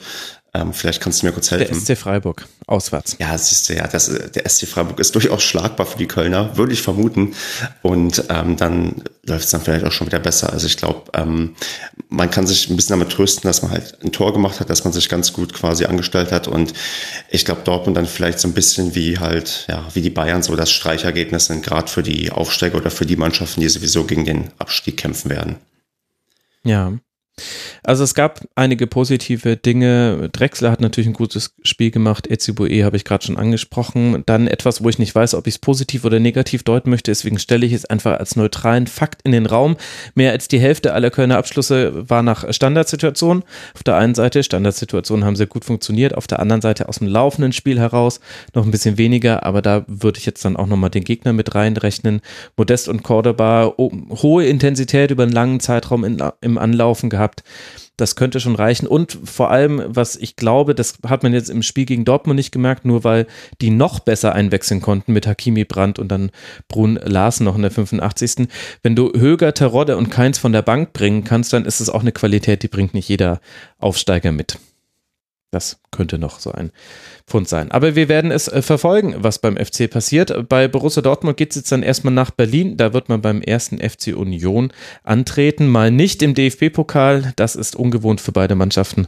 Mal gucken, wie sie damit dann zurechtkommen bleibt noch ein 1 zu 3 Auswärtssieg dieses Bundesligaspieltags. Und das wird dich jetzt ein bisschen schmerzen, Stefan. Aber jetzt sind wir angekommen beim SC Paderborn. Viel Tempo, aber auch viele Fehler, hat Steffen Baumgart im Intro gesagt. Das war übrigens in der PK nach dem Spiel. Und wieder keine Punkte. Gegen den SC Freiburg lädt der SC aus Paderborn los wie die Feuerwehr und führt mit 1 zu 0 schon nach wenigen Minuten. Am Ende steht es jedoch trotz einiger Chancen wieder eine Niederlage auf dem Papier. Bevor wir jetzt gleich auf den SCP noch genauer schauen, Stefan, lass erstmal auf Freiburg blicken. War das deiner Meinung nach ein glücklicher Sieg für den, für den SC aus Freiburg? Hm, also was heißt glücklich? Ich meine, wenn du 3 zu 1 gewinnst, das ist halt, ja, das sagt dann vielleicht ein bisschen was aus über deine ja, Möglichkeiten, dann Tore auch zu machen und ähm, auch zeigt vielleicht in gewisser Art und Weise dann die Erfahrung, die Freiburg dann vielleicht schon hat durch die Erstliga-Jahre, die die bereits auf dem Buckel haben. Aber insgesamt, wenn ich mir so gerade den, den Anfang ansehe, dann so ja, kleinere Sachen, die dann irgendwie mehr schief gelaufen sind. Ähm, kann das Spiel auch durchaus anders laufen. Also das, das, ich muss mhm. leider da eher auf eine Schwäche von Paderborn irgendwie eingehen, als irgendwie auf eine Stärke von, ja, von Freiburg, weil es ist, glaube ich, hinlänglich bekannt, dass unsere Defensive nicht unbedingt die beste ist. Das ist seitdem Steffen Baumgart bei uns als Trainer ist ähm, dauerhaft so. Also äh, es ist keine Saison bisher gewesen, wo wir gestartet sind und irgendwie ja wenig Tore kassiert haben. Das fängt immer mit sehr, sehr vielen Gegentoren an. Das, ähm, ich glaube, sein erstes ähm, also das, Drittligaspiel in der Saison vor zwei Jahren, das startete mit einem 4 zu 4 irgendwie. Also das sind so ja, ganz klassische Paderborn-Ergebnisse irgendwie. Und ähm, das merkt man auch jetzt ein bisschen, dass wir ja viele Tore kassieren. Man hat im DFB-Pokal viele Tore kassiert, gesehen, dass die ja, Innenverteidigung nicht unbedingt ja unsere Stärke ist. Und das zieht sich halt jetzt so ein bisschen durch. Und ähm, ja, so, das nutzt dann natürlich ähm, der SC Freiburg dann eiskalt aus mit der Erfahrung, die dann irgendwie da ist und auch gerade ähm, bezüglich ja des Sturms, der irgendwie vorhanden ist. Ähm, das sind ja Offensivkräfte, die, ja, die sind schon recht ordentlich. Wenn du so einen Waldschmidt und so einen Petersen hast, die ja, sind halt immer gefährlich irgendwie und auch dann gerade gegen uns, wo wir nicht unbedingt die ja, sattelfeste Defensive haben. Ja, und dann hat natürlich Freiburg auch seinerseits ein bisschen äh, reagiert. Also Freiburg wusste ja, was es was auf es zukommen würde mit dem SC Paderborn und ist dennoch sehr mutig angelaufen. Das hat mich persönlich überrascht. Dafür wurde man dann halt auch eiskaltest Eis, am eiskaltesten erwischt mit dem Gegentreffer schon in der dritten Minute aus genau so einer Situation, wie du sie gegen Paderborn vermeiden möchtest, nämlich ein Ballverlust vorne und dann stehst du hinten nicht in deiner Ordnung und im Grunde mit drei Pässen war dann auf einmal Streli Mamba durch, hat es dann auch noch super gemacht, also mit Innenposten, also ein absolutes Sahnetor.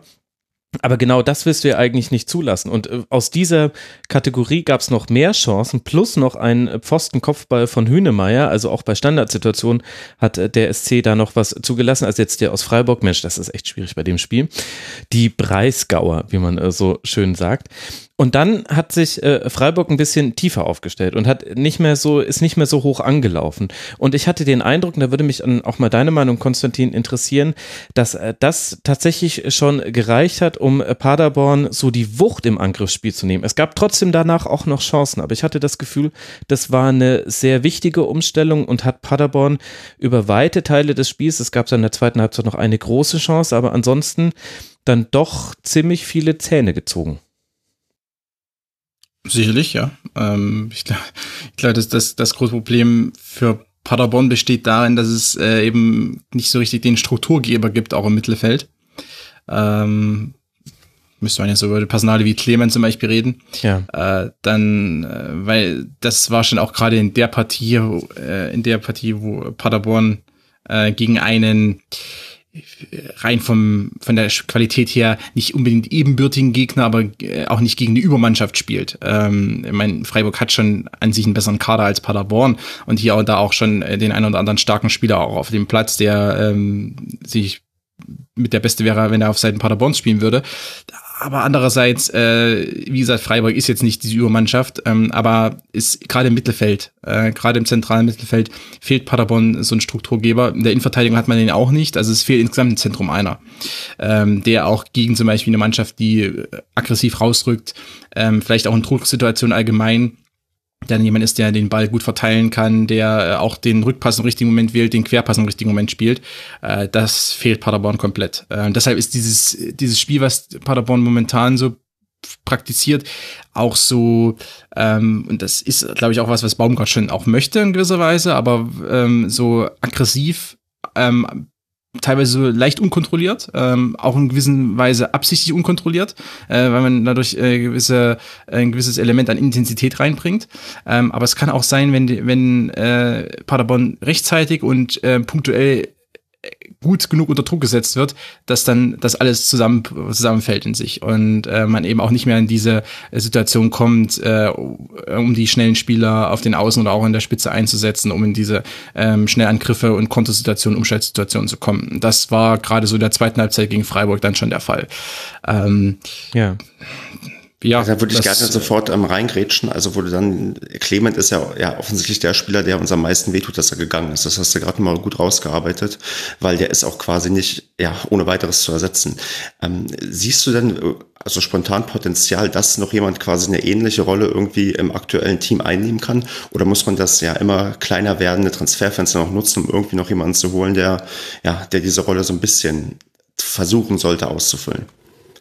Ja, also ich sehe jetzt in der, in der aktuellen Mannschaft äh, niemanden so richtig, der ähm, da die Clement ersetzen kann. Ähm, auf dem Papier soll es ja, glaube ich, Vassiliades so ein bisschen der Schritt. Genau, genau, der jetzt auch, ne? ja, ich sehe aber, ich, ich sehe Vassiliades jetzt nicht als den Strukturgeber, der, der Clement war. Ähm, ich, ich sage jetzt nicht, dass die Doppelsechs zum Beispiel jetzt auch aus der Partie mit Kiasula und Vassiliades jetzt schlecht ist per se, sondern es ist so, dass die an, an sich ganz gut passt zu dem, was Baumgart sehen möchte mit, ähm, äh, mit diesem schon sehr vorwärtsgewandten und aggressiven auch äh, Passstil. Also das heißt viele lange Bälle, viele, viele ähm, vertikale Pässe, die auch über viele Meter gehen. Ähm, aber hier und da reicht das nicht, sondern gerade in der Bundesliga ähm, braucht es manchmal mehr, braucht es jemand wie eben Clement, ähm, der ein bisschen mehr Struktur geben kann. Äh, aber ob jetzt da Paderborn, weil ja auch die Mittel und äh, auch die Attraktivität des Vereins äh, eine gewisse Grenze haben, ähm, und das soll ja nicht despektierlich klingen, aber das weiß auch jeder, der beim SCP involviert ist, ähm, ist es jetzt fraglich für mich, ob man, äh, ob da der Verein noch jemand holen kann. Da müsste man eventuell in der zweiten Liga schauen. Ähm, aber auch da, also die, die entscheidenden Sechser und Spielmacher, die auf den Positionen spielen, die sind normalerweise dann auch doch äh, fest verpackt und äh, werden nicht einfach so hergegeben von ihren Vereinen, weil ähm, damit passiert ja dann dem anderen Verein, der so einen Spieler abgibt, genau das, was eigentlich Paderborn gerade passiert ist. In gewisser Weise, äh, auch in der Partie jetzt gegen Freiburg, äh, hat mich das so ein bisschen erinnert ähm, und auch schon gegen Leverkusen. Paderborn spielt etwas wie ein, äh, nicht falsch verstehen, aber so ein bisschen wie ein unterklassiger äh, Pokalgegner. Äh, und unterklassig meine ich jetzt, wenn zum Beispiel ein Drittligist auf einen Zweitligisten trifft oder dergleichen. Mhm. Äh, man, man kann, oder der Verein oder die, die Mannschaft kann ganz gut, mit, ganz gut mithalten, ähm, schafft es auch hier und da wirklich auch ähm, Akzente zu setzen, äh, auch zu Torschancen zu kommen, auch Torschüsse, äh, also Torschussversuche zu haben. Ähm, aber dann äh, macht sich dann so der Klassenunterschied oder zumindest der qualitative Unterschied bemerkbar. Äh, und der stärkere, der Favorit, der stärkere Gegner äh, zieht dann so ein wenig davon. Das war jetzt in zwei Partien so das Auffällige.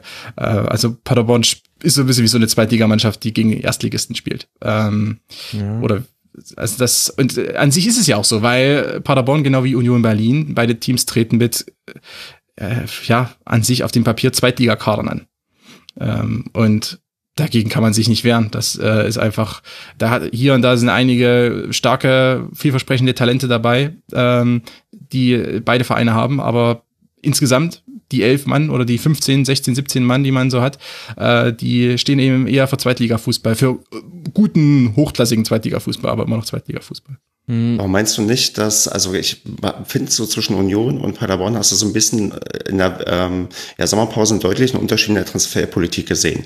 Weil äh, Union hat sich ja dann doch ja. mit Spielern verstärkt, die Namen irgendwie hatten und Paderborn ja. hat konsequent nur Spieler geholt, wo man Weiterentwicklungspotenzial sieht. Man hat niemanden geholt, wo man sagt, der hilft sofort.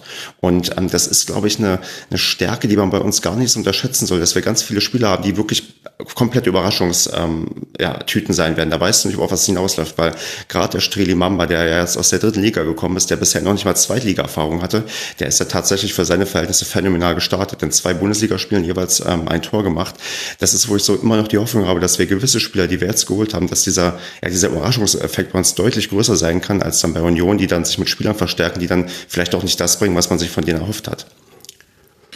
Das äh, widerspiegelt ja auch die Transferphilosophie beider Vereine insgesamt. Äh, Union hat auch äh, in den letzten zwei Jahren ja immer oder in den letzten zwei, drei, vier Jahren immer wieder auch Spieler geholt, die sich schon, ähm, die schon Erstliga-Fußball zum Beispiel ähm, hinter sich hatten. Also Friedrich Groß zum Beispiel. Mhm. Ähm, solche Spieler und dann auch andere. Ähm, ich glaube, dass, dass beide Vereine damit ihre Transferphilosophie weiter verfolgen. Ich meine, Paderborn hat ja aus der Not heraus dann äh, angefangen, ähm, also aus der dritten Liga, aus der Not heraus dann äh, eher auf diese, auf solche Leute wie Mamba zum Beispiel zu setzen, also so äh, welche, die eben von anderen Zweit- oder Erstligisten komplett übersehen werden ähm, und oder nicht unbedingt äh, auf dem Zettel stehen bei diesen ersten Zweitligamannschaften, weil sie in der dritten oder vierten Liga spielen oder eben sich noch nicht be bewiesen haben auf höherem Niveau. Vielleicht auch nicht unbedingt aus, aus einer ähm, starken Jugendakademie kamen oder im Jugendfußball jetzt nicht so auf, aufmerksam gemacht haben. Also Paderborn, das ist ja so der, die Philosophie momentan. Ähm, das, das macht ja, das macht ja so ein bisschen auch die Sympathiewerte des Vereins aus, dass äh, äh, der SCP das mit solchen Spielern versucht. Ähm, also ich, ich kenne ich kenn den Verein, das kannst du jetzt eher beschreiben, ich kenne den Verein nicht ganz so gut, aber ich habe mal so das Gefühl, man, man will auch, als ich als Paderborn jetzt äh, von dieser Seite auch zeigen, notgedrungen ein bisschen, klar, weil auch das Finanzielle nicht, äh, nicht viel anderes hergibt.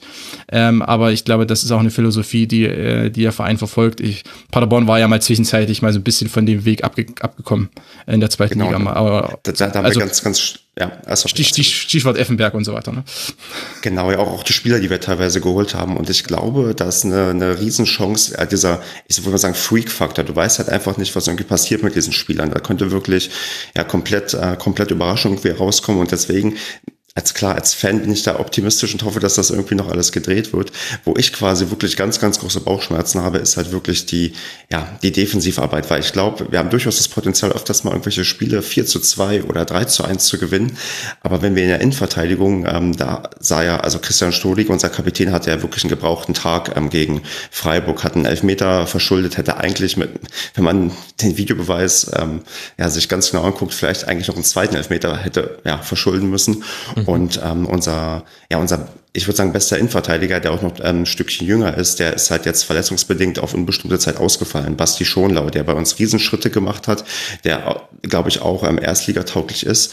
Und ähm, da habe ich halt gerade Riesensorgen, dass uns das irgendwie auf die Füße fällt, dass quasi die Spieler, die mehr oder weniger fest eingeplant waren, irgendwie, dass die ja hinten für, ja, in der Defensive für Stabilität sorgen. Auch ähm, der, der Stammtorwart, den wir hatten, jetzt auch lange ausgefallen ist, dass der auch gerade nicht spielt. Das ist so, wo ich mir jetzt Sorgen mache, okay, dass du kommst halt irgendwie du kriegst es gerade nicht so vernünftig in die Innenverteidigung oder die Verteidigung allgemein zu stabilisieren. Und das hast du gegen Freiburg halt ganz, ganz ja, stark gemerkt, weil wir die meisten, also einige Tore sind halt wirklich durch individuelle Fehler passiert. Und das, das sollte ja. eigentlich nicht sein, gerade weil wir eine sehr, sehr erfahrene Innenverteidigung haben. Das, das stimmt natürlich, aber auf der anderen Seite möchte ich da jetzt mal eine Lanze brechen. Ähm, denn so arg viel Torchancen hatte jetzt der SC aus Freiburg auch gar nicht. Die haben das halt auch einfach nur gut äh, verwertet. Und klar, dieses, dieses 1 zu 1 durch diesen äh, durch diesen an den erhobenen Arm äh, geschlagenen Flankenball. Das war ein klarer Handelfmeter. Gut, ist dann so. Übrigens, was hat sich da der VHR gedacht? Warum liegt hier eigentlich Stroh, Dick? Ähm, das kann natürlich passieren. Aber auf der anderen Seite hat doch der SC Freiburg gar nicht so viel kreiert. Und, und auf der anderen Seite hatte ja Paderborn auch viele Chancen. Also, ich meine, es ist eh erst der zweite Spieltag, es ist viel zu früh für, für, ein, für einen Abgesang. Also, auch wenn du schon vorhin die Formulierung verwendet hast, wir können das noch drehen, das fand ich was ein bisschen amüsant. Denn, also, hey, aktuell ist es nur ein Punkt Rückstand und ihr könntet Elfter sein. Also, ist doch alles äh, prima. Ich finde, also, wenn wir jetzt noch kurz bei diesem Spiel bleiben und dann können wir über das Generelle sprechen. Aber im Grunde kann man äh, doch das ganze Spiel anhand drei Hühnemeier-Szenen erzählen, die direkt nacheinander passiert sind.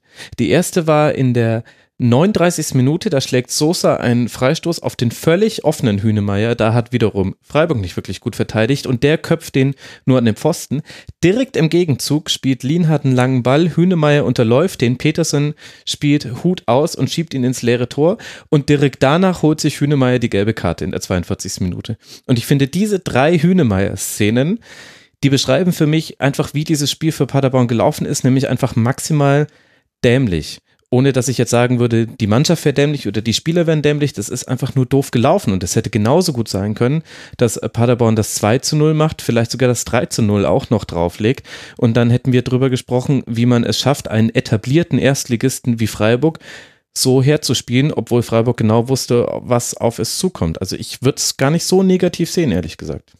Ja, ich ja auch nicht. Also es war, ich hatte auch das Gefühl, nachdem wir das 1-0 geschossen haben, dass es jetzt nur eine Frage der Zeit ist, bis das 2-0 kommt, weil wir wirklich, wie halt Baumgart so ist, wenn wir erstmal, also wir, wir wollen die ganze Zeit Tore schießen, egal ob es irgendwie 1-0, 2-0 oder 4-0 steht, der möchte einfach, dass weiter irgendwie offensiv gespielt wird. Und ja, das, das kann, ja, wenn ein paar Sachen, du hast ja die ein paar jetzt gerade auch erwähnt, so die Hühnemeyers, wenn da ein paar Sachen anders laufen, dann sehen wir tatsächlich ein ganz, ganz anderes Spiel, da gehe ich auch fest davon aus mir macht es halt Sorgen, wenn jetzt ähm, das, das, das, das folgende Programm ist nicht unbedingt das einfachste. Wolfsburg hatten wir schon angesprochen, dass die die nächste Station sind. Die Bayern kommen am fünften Spieltag und dann bist du schon fast so am vierten Spieltag ähm, zu Hause gegen Schalke in der Pflicht, da irgendwie zumindest ja was zu holen. Also das, das, das wäre mir schon ganz lieb irgendwie. Aber klar, ich bin ähm, noch noch eigentlich guter Dinge. Und wie gesagt, ich glaube, dass ähm, die, das Potenzial, was die Mannschaft hat, noch extrem ist äh, hinsichtlich der Weiterentwicklung. Also dass da wirklich einige ja explodieren und dann ähm, zeigen, was die irgendwie drauf haben und dass die auch in der ersten Liga bestehen können. Das ist zumindest meine, meine fantechnische ähm, Hoffnung, die ich habe. Und wie viel vom kommenden Erfolg oder auch Misserfolg des SC Paderborn hängt dann mit Steffen Baumgart, dem Trainer, zusammen, deiner Meinung nach? Ach, ich glaube, also Steffen Baumgart, der hat ja, ja hier halt Phänomenales geleistet, auch ja, natürlich in Verbindung mit ähm, Markus Krösche, der als ähm, Manager Sport auch den Kader maßgeblich zusammengestellt hat. Und ähm, dieses, ja, diese Art und Weise, wie er halt ja, Fußball spielen möchte und das hier auch wirklich etabliert hat, diesen gnadenlosen Offensivfußball, das ist also sag mal, das ist eine strategische Entscheidung. Das kann halt wie so oft gut oder schlecht gehen, aber das Schöne ist halt, dass das konsequent durchgezogen wird, weil es gibt ja die ganz oft dieses Phänomen, da steigst du irgendwie in die ja in die erste Liga auf und möchtest erstmal defensiv sicher stehen, weil du einfach Angst hast irgendwie zu ja zu verlieren irgendwie oder oder irgendwie viel zu viele Tore zu kassieren. Und ich finde das recht bewundernswert, dass Baumgart sagt, okay, wir ziehen das irgendwie ja weiter durch, wie wir es bisher gespielt haben. Er hat in einem Interview recht lapidar gesagt, ähm, alle sagen, wir können das nicht, wir können das nicht, wir können das nicht. Also zeigen wir dem mal, was wir nicht können, weil ja, wir können sowieso nur offensiv spielen. Und ich sehe da zumindest eine große Chance drin, weil A, ja, es ist halt irgendwie mal erfrischend, wenn man einen Aufsteiger sowas in die Richtung versucht. Das kann natürlich heute schief gehen, aber dann hat man wenigstens ja für ein bisschen Spaß gesorgt, weil der, dieser Ausrutscher nach oben ist ja auch nicht normal, dass Paderborn jetzt wieder in der ersten Liga spielt. Und ähm, ich glaube, dass, ähm, dass wir gut beraten sind, Steffen Baumgart einfach fast egal, was passiert, hier zu lassen und ähm, der halt die Spieler, wie er so irgendwie hier hat, weiterentwickeln kann und dann mal gucken, wo uns das hinführt. Ich meine, wenn wir dann absteigen, dann wird auch niemand böse sein. Die Frage ist, ob ein Steffen Baumgart dann zu halten ist, weil ich glaube, der ähm, einige sagen, okay, der passt vielleicht dann auch ganz gut zu uns.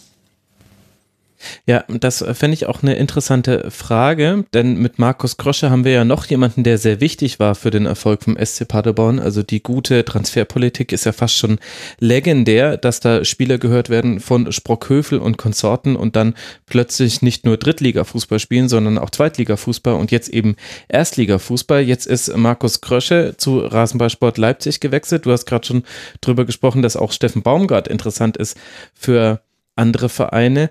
Gibt es denn deiner Meinung nach einen Weg für Paderborn weg von der Abhängigkeit von einzelnen Personen wie eben den beiden oder gehört das mit dazu zu so einem kleinen Verein? Es gehört wahrscheinlich ein Stück weit mit dazu, weil ich habe schon so, wenn man, sagen wir mal, die letzten Jahre sich so anguckt, diese Auf- und Abfahrt, die irgendwie Paderborn irgendwie genommen hat, diese Achterbahnfahrt, ähm, da sieht man schon, dass ähm, wenn also das Personal halt ja falsche Entscheidungen getroffen hat, auch strategische, dass es dann halt irgendwie bergab ging. Und wenn man dann mal jemanden hatte wie Krösche, der ja wirklich offensichtlich fundiert Ahnung hat von dem, was er da macht. Ich meine, der hat in, in Leverkusen ähm, ähm, gelernt quasi sehr, sehr viel und das dann in Paderborn gut umsetzen können. Und nicht umsonst geht da so jemand dann nach Leipzig, ähm, der hat ja offensichtlich irgendwie was drauf. Und ähm, von dieser Abhängigkeit kommen wir wahrscheinlich nie weg. Und das ist auch immer diese Sache, das, das Paderborn wurde schon angesprochen, ist nicht unbedingt der attraktivste Standort. Du brauchst halt Leute, die, ja, die dann echt ein Stück weit das glückliche Händchen haben und man muss auch irgendwie in der zweiten Liga bleiben, aber also mindestens in der zweiten Liga bleiben, damit man auch nachhaltig irgendwie Profifußball in Paderborn halt halten kann. Und ähm, das wird wahrscheinlich die nächsten Jahre immer so ein, ja, so ein, so ein Ritt auf der Rasierklinge. Also ich glaube, wenn Paderborn mal für, weiß nicht, lass es zwei, drei Jahre irgendwie in der dritten Liga ist, dann war es das, glaube ich, auch irgendwann ein Stück weit sehr, sehr lange mit Profifußball. Also man wird da immer ja, darauf angewiesen sein, dass man eine vernünftige Transferpolitik hat. Dieses Ding, wir holen uns billig Spieler und können sie dann teuer verkaufen. Das ist gerade explizit die Strategie, weil sonst ähm, kann man das Ganze nicht halten, weil wir haben nicht diese Strahlkraft, dass wir irgendwie zig Sponsoren anziehen können, die irgendwie sagen, hier, wir ihr seid so toll, ihr wollen, wir wollen unbedingt bei euch sein. Wir haben ja genau wie irgendwie die Hälfte der dritten Liga den, den gleichen Sponsor, was nicht unbedingt ein tolles Einstellungsmerkmal ist von einem ja. größeren Wettanbieter. Also das sind so Sachen, wo man merkt, okay, das ist einfach ein Verein, der ja, der ist darauf angewiesen, dass irgendwelche Leute, und zwar wenige Leute, richtige Entscheidungen treffen und ähm, damit dann halt nachhaltig Erfolg sichern können. Und könntest du mir jetzt schon sagen, jenseits von dieser Transferpolitik, was dann ein Standortvorteil von Paderborn mal sein könnte? Boah, ganz, ganz schwierig. Also ich glaube, man, man, also man spricht ja so oft von, von der Marke und von dem Produkt und das ist halt, ähm, auch wenn es dann um, sagen wir mal, die lokale Identität geht und ähm, die Umgebung, wo Paderborn liegt, ganz, ganz schwierig, weil du halt sehr viele Vereine in der Gegend hast, die eine riesen Strahlkraft haben. Mhm. Ähm, das, das, das merkst du auch, wenn irgendwie, wenn man Heimspiel dann hat gegen ähm, Borussia Dortmund, Gladbach oder Schalke, dass dann auch sehr viele Leute, die, glaube ich, quasi Paderborn so mehr oder weniger als Zweitverein haben, dann halt im Stadion sind und das Spiel dann fast als neutraler Zuschauer gucken müssen, weil sie eigentlich insgesamt doch eher den Dortmundern irgendwie die Daumen drücken. Also das ist halt ähm, schon sehr, sagen wir, ein großes Nischenprodukt, dass man da irgendwie, ähm, dass man Paderborn da irgendwie etablieren kann, weil da fehlt einfach dann ja die, ja, die, die, sagen wir, die Tradition und ähm, das, was da, dieses ganze Paket, was drumherum gehört. Und dann geht's halt nur über den, ja, den sportlichen Erfolg, den man sich dann irgendwie dann in dem Fall durch geschickte Transferpolitik ähm, ja, sichern muss, dass man das da irgendwie macht, weil anders ähm, wird es wahrscheinlich gar nicht gehen. Da, außer man, weiß nicht, man, man holt sich einen großen Investor irgendwie rein, aber das ist ja auch nicht immer unbedingt das cleverste oder, oder gern gesehen. Deswegen. Ähm, Apropos, was ist denn jetzt mit der Kooperation mit Raba Leipzig? Ich glaube, das Thema sollten wir lieber ausklammern. Ich glaube, da wurde genug drüber geredet.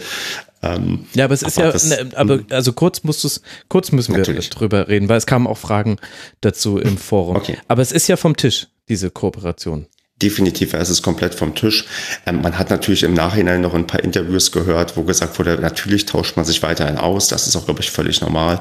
Aber man hat ähm, an, de, an dem Beispiel sieht man so ein bisschen, dass ähm, eine gewisse Kompetenz bei fußballerischen Themen, ähm, die nicht nur aufs Sportliche bezogen sind, sondern auf das drumherum, das in Anführungsstrichen Produkt, die Marke, dass da das doch Fankulturelle. Die Fankulturelle, genau, das, genau, dass da, ähm, dass da im Verein ähm, dann doch gewisses Know-how irgendwie fehlt, weil wenn man dann hört, dass sich ein Präsident äußert, dass man von der Reaktion überrascht war, die einem da entgegengeschlagen ist von, von den Fans oder von großen Teilen der Fans in Paderborn, da merkt man, dass ja, dass da vielleicht nicht unbedingt auf allen Ebenen ein großer Sachverstand irgendwie da ist bei diesen Themen.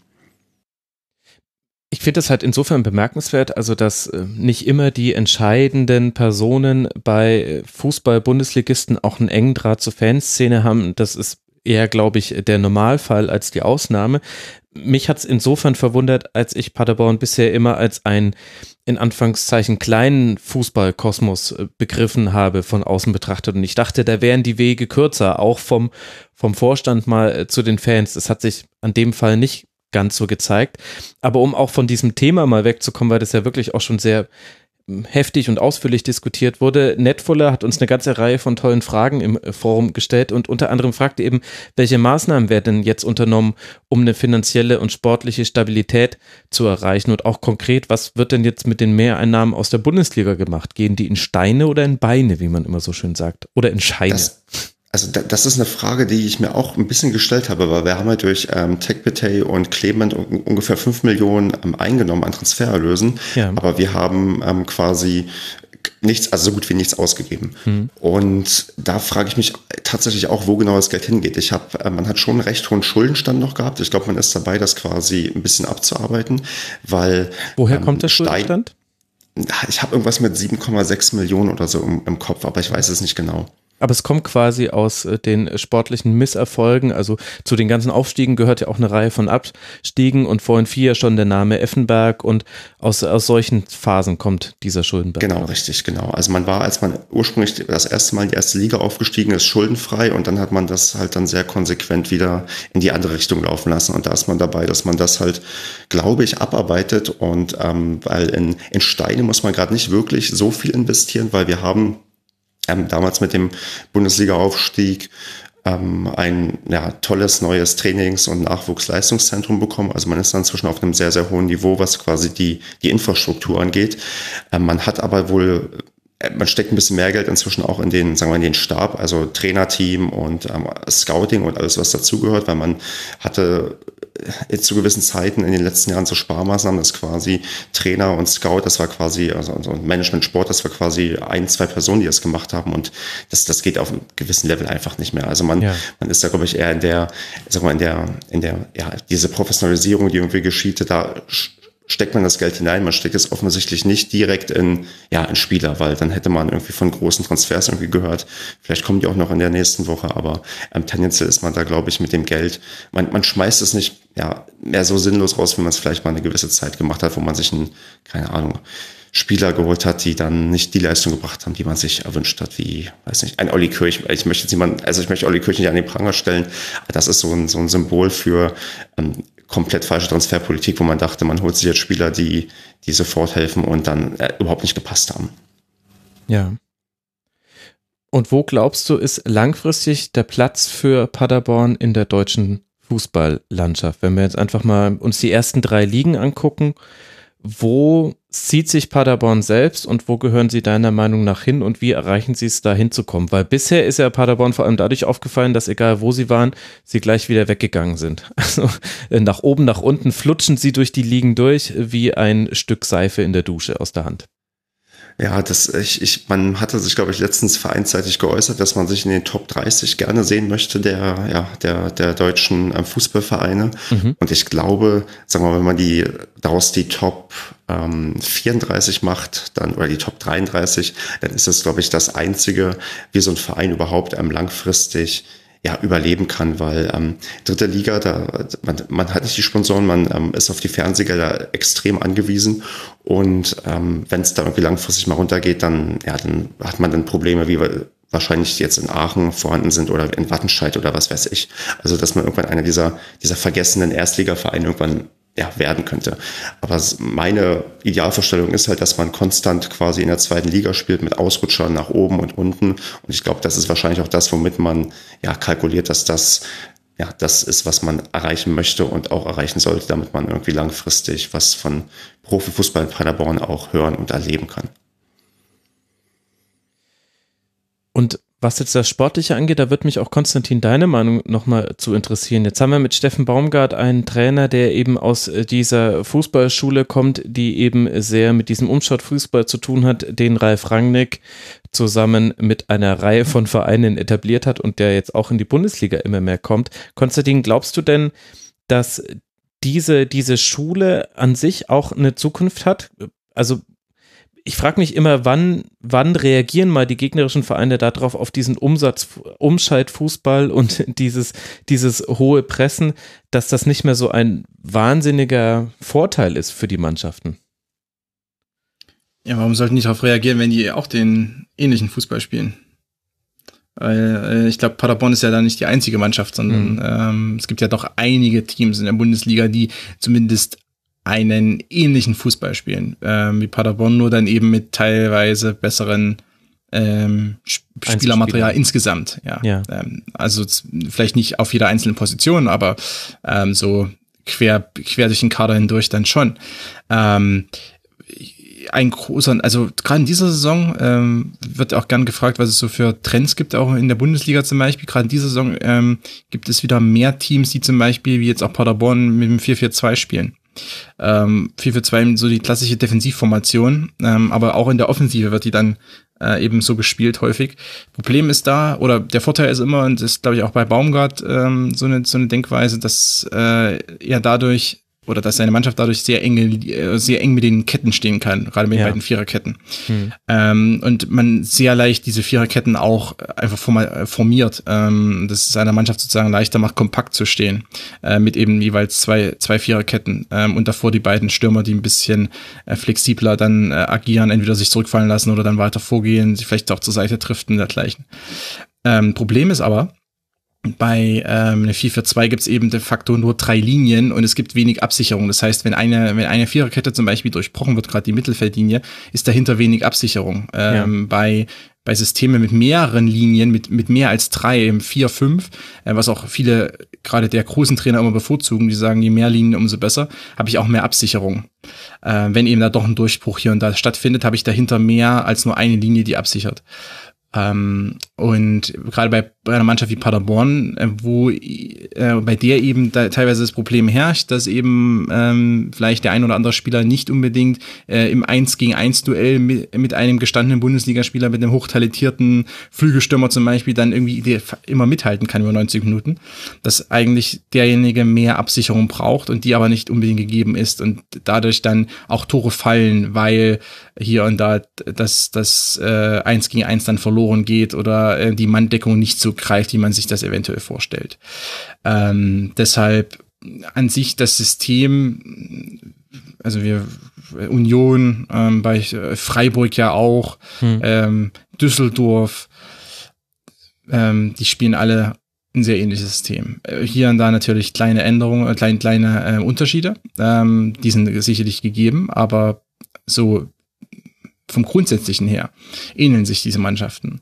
Ähm, und das ist auch so, ein Paderborn spielt einen Fußball, der ähm, auch in der zweiten Liga sehr verbreitet ist. Und äh, das es war ja auch in der vergangenen Saison jetzt nicht so, dass Paderborn äh, trotz des Aufstiegs jetzt sich rein vom Spielansatz her ähm, massiv von, vom Rest des Feldes unterschieden hat. Ähm, es gab es gab einige ähm, Paderborner, die einfach ähm, rein spielerisch rausgestochen haben. Wir haben schon über äh, Clemens zum Beispiel gesprochen oder Tepetepai. Ähm, solche Spieler, die einfach ähm, starke, einfach eine starke Spielzeit äh, abgeliefert haben. Ähm, aber rein vom Ansatz her äh, war Paderborn nicht äh, unbedingt so anders als auch zum Beispiel Bayer Lotzers ähm, Regensburg und Bayer Lotzer macht jetzt bei Köln auch wieder sehr ähnliches. Also auch das ist so eine 4-4-2-Mannschaft zum Teil, ähm, die äh, sehr auf Umschaltfußball bedacht ist. Also äh, an, ähm, hängt, hängt wirklich davon ab, äh, ob man als Paderborn die Intensität höher halten kann als andere, ob man fitter ist als andere Teams ähm, und inwieweit, äh, wie hoch die Fehlerquote am Ende ist. Ähm, und daran, daran hängt viel ab. Aber das ist von außen immer sehr schwer zu beurteilen. Das wird, das wird wirklich erst eine Frage, die sehr, sehr langsam und während der Saison nach 15, 20, 25 Spieltagen dann beantwortet ist, weil ja. dann sieht man erst, wo die Intensi wo das Intensitätslevel im Vergleich zu den anderen ist. Ähm, das entscheidet sich nicht an den ersten drei Spieltagen und da ist überhaupt keine Datenbasis da, um Vergleiche heranziehen zu können gegenüber von den direkten Konkurrenten im Abstiegskampf, wie eben Union Berlin, äh, wie auch FC Augsburg und äh, vielleicht auch der erste FC Köln, Düsseldorf. Okay, und das ist jetzt die sportliche Perspektive. Und dann würde ich gerne einmal zum Abschluss, äh, Stefan, nochmal auf die wirtschaftliche oder gesamtvereinspolitische Perspektive kommen. Denn auch beim SC Paderborn ist es so, dass wir hier inzwischen über ein, nicht mehr über einen reinen e.V. sprechen, sondern wir sprechen über eine ausgegliederte Lizenzspielerabteilung. Das wurde am 29. Mai 2018 beschlossen und der e.V. ist äh, Kommanditaktionär bei der KGAA, die eben jetzt die Lizenzspielerabteilung ist. Warum ist denn der SC diesen Schritt gegangen? Musste das getan werden, um diesen wirtschaftlichen Zwängen durch Zufluss von Privatkapital von Investoren zu entgehen oder wie kam es dazu? Ja, wie es dazu kam, also ich, ich war damals ein bisschen enttäuscht, weil es wurde recht, also ich fand recht unemotional darüber diskutiert. Also ich bin ja auch äh, insgeheim ein Fußballromantiker und ähm, fand, wie das alles abgelaufen ist. Das war irgendwie ein recht, ja, also es ist ein Hauruck-Verfahren. Also es wurde mhm. recht stark überrascht damit, ähm, dass plötzlich ausgegliedert werden sollte. Und ähm, ich fand das, da, da wurde, also mir wurde einfach zu wenig diskutiert. Und ich, warum man es machen musste, ja, wahrscheinlich so ein Stück weit, weil es alle machen. Also warum sollte man sich irgendwie diesen, ja, diesen Nachteil geben, ähm, dass man quasi nicht die Chance hat, irgendwie durch ähm, externe Geldgeber, durch ähm, Verkauf von Anteilen von Kapitalgesellschaften sich irgendwie ähm, ein bisschen mehr Geld zu sichern. Das ist ja sagen wir mal, wirtschaftlich gesehen wahrscheinlich sinnvoll, auch um den Verein irgendwie zu schützen, dass der nicht irgendwie unbegrenzt Schulden aufbaut, sondern man dann halt immer diese, diese, ja, diese Kapitalgesellschaft irgendwie hat. Ähm, was man dazu aber auch sagen muss, was dann mich inzwischen noch viel, viel vielleicht saurer aufgestoßen hat, ist, dass man damals im Zuge der Ausgliederung darüber gesprochen hat, dass man lokale Investoren hat, die dann mit einsteigen wollen. Man hat auch gesagt, man hat irgendwie schon so mit zehn mhm. lokalen Investoren gesprochen, die auch bereit sind, Geld zu geben und so weiter. Und von diesen lokalen Investoren oder geschweige denn von der Anzahl, wie viele das sind, habe ich seitdem nie wieder was gehört. Also es gibt einfach niemanden, der bisher in irgendeiner Form eingestiegen ist. Ich meine, dann damals hat der gedacht, okay, Wilfried Finke, der inzwischen verstorben ist, wird in irgendeiner Art und Weise mit einsteigen, sei es als Privatperson oder mit seinem Unternehmen, was inzwischen verkauft wurde. Aber damals ja, war das noch ein anderer Stand.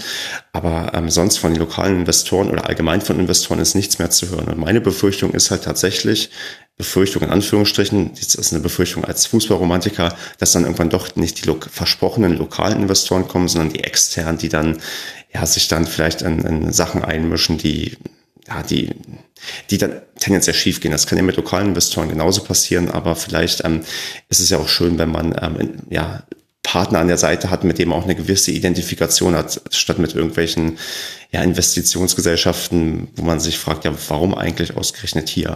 Also das, ähm, ja, wie also zur Eingangsfrage, also ich glaube, es war so ein Stück weit, ja, die, man muss es irgendwie machen und ähm, wie es dann so alles abgelaufen ist, es ging auch sehr schnell Prozess. in meiner Erinnerung. Genau. Also ich habe das, glaube ich, ganz am Schluss mitbekommen, dachte mir so, ach so, Paderborn ja. jetzt auch. Dann habe ich ähm, mich kurz eingelesen, alles wieder vergessen. Jetzt gerade nochmal alles schnell nochmal rausgeholt. Also der SC Paderborn, also auch der e.V. ist alleiniger Gesellschafter einer Management GmbH und die wiederum ist Komplementärin der Kommanditgesellschaft auf Aktien. Das heißt, sie hat äh, das operative Geschäft in der Hand, aber allein dadurch, dass da die Management GmbH noch dazwischen geschaltet ist, kann man schon mögliche Einflugschneisen sehen Ideen für andere Interessengeber, die ins operative Geschäft rein wollen. Da können wir ja mal zu Hannover 96 zum Beispiel gucken.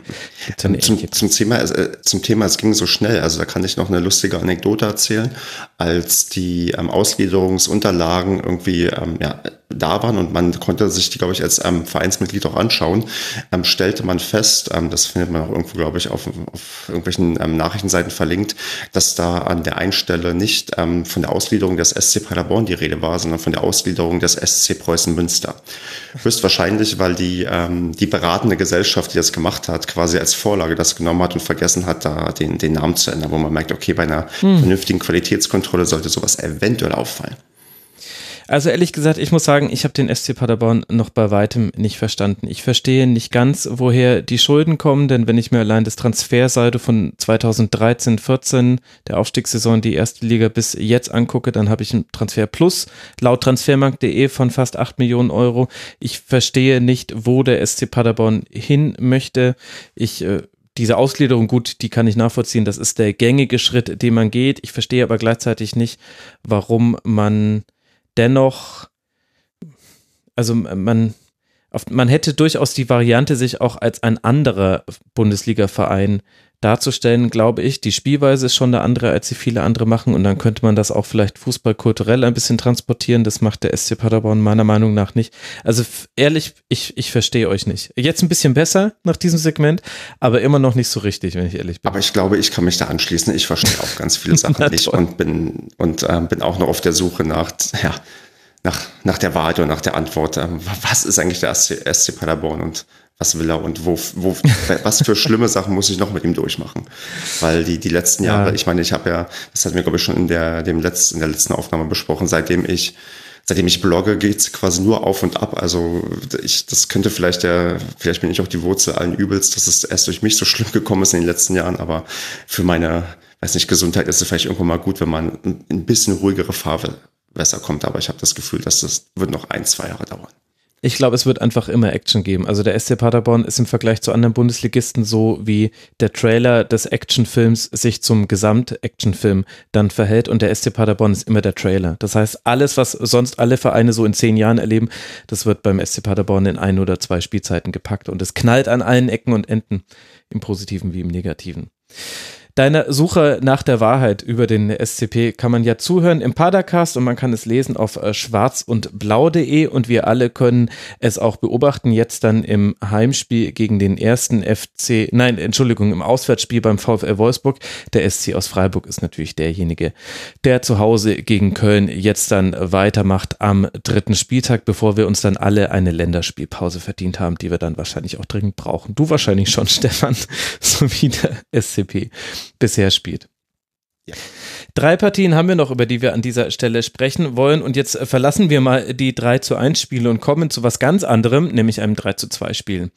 Und da können wir die Frage stellen, Hoffenheim, bist du es immer noch? Denn dreimal hat die TSG gegen Werder Bremen aufs Tor geschossen und dreimal hat sie damit getroffen. Mit einer beängstigenden Effizienz in der Chancenverwertung fährt Hoffenheim damit den ersten Sieg der Saison ein und ist wirklich nicht mehr wiederzuerkennen im Vergleich zum letzten Jahr. Werder dagegen verliert nicht nur Johannes Eckenstein nach gelb-roter Karte und Ömer Toprak durch Verletzung, sondern am Ende eben auch ein Spiel, das man erst angeführt hat mit 1 zu 0 und das, das man sich dann zurückgekämpft hatte mit dem 2 zu 2. Konstantin, was fehlt denn bei Bremen derzeit, dass man auch dieses Spiel jetzt nicht gewinnen konnte? Ein paar Spieler fehlen da vor allem. Ähm, das könnte man wahrscheinlich so zusammenfassen. Äh, ich glaube, Bremen ähm, kam eigentlich an sich ganz gut in die Partie rein. Äh, die üblichen Probleme, die man hatte mit dem Anlaufen der Hoffenheimer, die waren erwartbar und ähm, das lief so ab, äh, wie es, glaube ich, die meisten auch vorhergesehen haben. Äh, auf der anderen Seite äh, muss man nach der Verletzung von Toprak dann mit so einer Art Notabwehr spielen. Rashika fehlt vorn. Äh, ja auf der Außenverteidigerposition ist man so, ist Bremen sowieso dünn besetzt. Hm, da muss äh, jetzt also dann Ende, Eggestein hin, jetzt dann die, Ja, genau, am Ende also spielt Maxi Eggestein, Eggestein. rechts. Mhm. Genau, genau. Maxi Eggestein spielt dann rechts, ähm, Shahin vor der Abwehr, ähm, Gebre Selassie spielt dann innen. Das sagt schon alles aus. Ähm, dass man eigentlich wissen muss zur äh, Situation von Werder Bremen. Einfach, dass in, im vergangenen Transfersommer ähm, es eben dem Verein nicht gelungen ist, den Kader an Stellen zu verbessern, wo er wirklich Verbesserungsbedarf auch besteht, gerade in der Viererkette, gerade auch der, in der Außenverteidigung. Ähm, Werder hat einige Verletzte, einige Spieler, die nicht zur Verfügung stehen ähm, und das fällt ihnen dann doch momentan auf die Füße. Ähm, die beiden Partien jetzt, einerseits das Heimspiel gegen Düsseldorf und jetzt das Auswärtsspiel in Sinsheim, äh, bei beiden Partien, die gingen verloren, aber Werder sah jetzt nicht äh, also, ähm, irgendwie aus, als würde man, als, als würde man gegen den Abstieg spielen direkt, also rein von der, von der spielerischen Klasse her. Äh, mhm. Und trotzdem kann es passieren, dass der Verein oder dass die Mannschaft äh, da schnell hineinrutscht in den Abstiegskampf, ähm, weil eben einige wichtige Leistungsträger nicht verfügbar sind oder Abgänge zu verzeichnen waren und äh, die nicht adäquat kompensiert wurden. Ähm, deshalb ist das für Bremen, glaube ich, das, das grundlegende Problem zumindest. Ähm, und in der Partie selbst, das größte Problem für Werder ist, äh, offensiv kriegt man vier auf die Reihe. Ähm, defensiv an sich steht die Mannschaft eigentlich auch nicht so instabil. Aber wenn der Ball in den Bremer Strafraum geht, dann also klingelt es fast immer. Ja. Ähm, erinnert ein wenig an RB Leipzig in den letzten Jahren, die auch in der Endverteidigung teilweise katastrophal waren irgendwie. Also wenn man, Mit Ausnahme man, des letzten Jahres, aber ja, genau. Mhm. Ja, genau, aber das, das, hat sich aber trotzdem lange durchgezogen. Also mhm. es war, war, auch nicht immer grundsätzlich so, aber RB Leipzig war ein gutes Beispiel dafür. Also das heißt, ähm, 70, 80 Prozent des Feldes wurden gut verteidigt, aber trotzdem kommt der Gegner immer mal in den Strafraum. Das ist einfach, das ist im Fußball unvermeidbar. Ähm, und das passiert natürlich auch Werder Bremen häufiger, dass der Gegner in den eigenen Strafraum eindringt. Und dann wird's aber gefährlich und dann äh, klingelt es sehr häufig. Und ähm, ja, das war jetzt also auch hier wieder der Fall, das war schon in Düsseldorf der Fall und das wird äh, sich wahrscheinlich auch nicht abstellen lassen, gerade wenn man mit so einer Art Rumpfabwehr spielt. Mhm. Aber meinst du, ähm, um, wenn ich zwischenfragen darf, wird das dann äh, besser, wenn die verletzten Spieler wieder einsatzfähig sind? Oder wird ähm, Bremen, also mir fällt halt auch auf, ja, Bremen hat irgendwie zwei Tore nach einer Ecke kassiert in dem Spiel. Und das ist, glaube ich, auch nicht unbedingt ähm, normal oder glücklich, dass man ähm, ja nach Ecken einen Standard halt irgendwie Tore kassiert. Wird das sollte das nicht besser werden, wenn die Spieler wieder fit sind? Ich habe leider nicht auf dem Zettel, wie lange die ausfallen, aber besteht nicht die Chance, dass die sich dahingehend wieder stabilisieren können?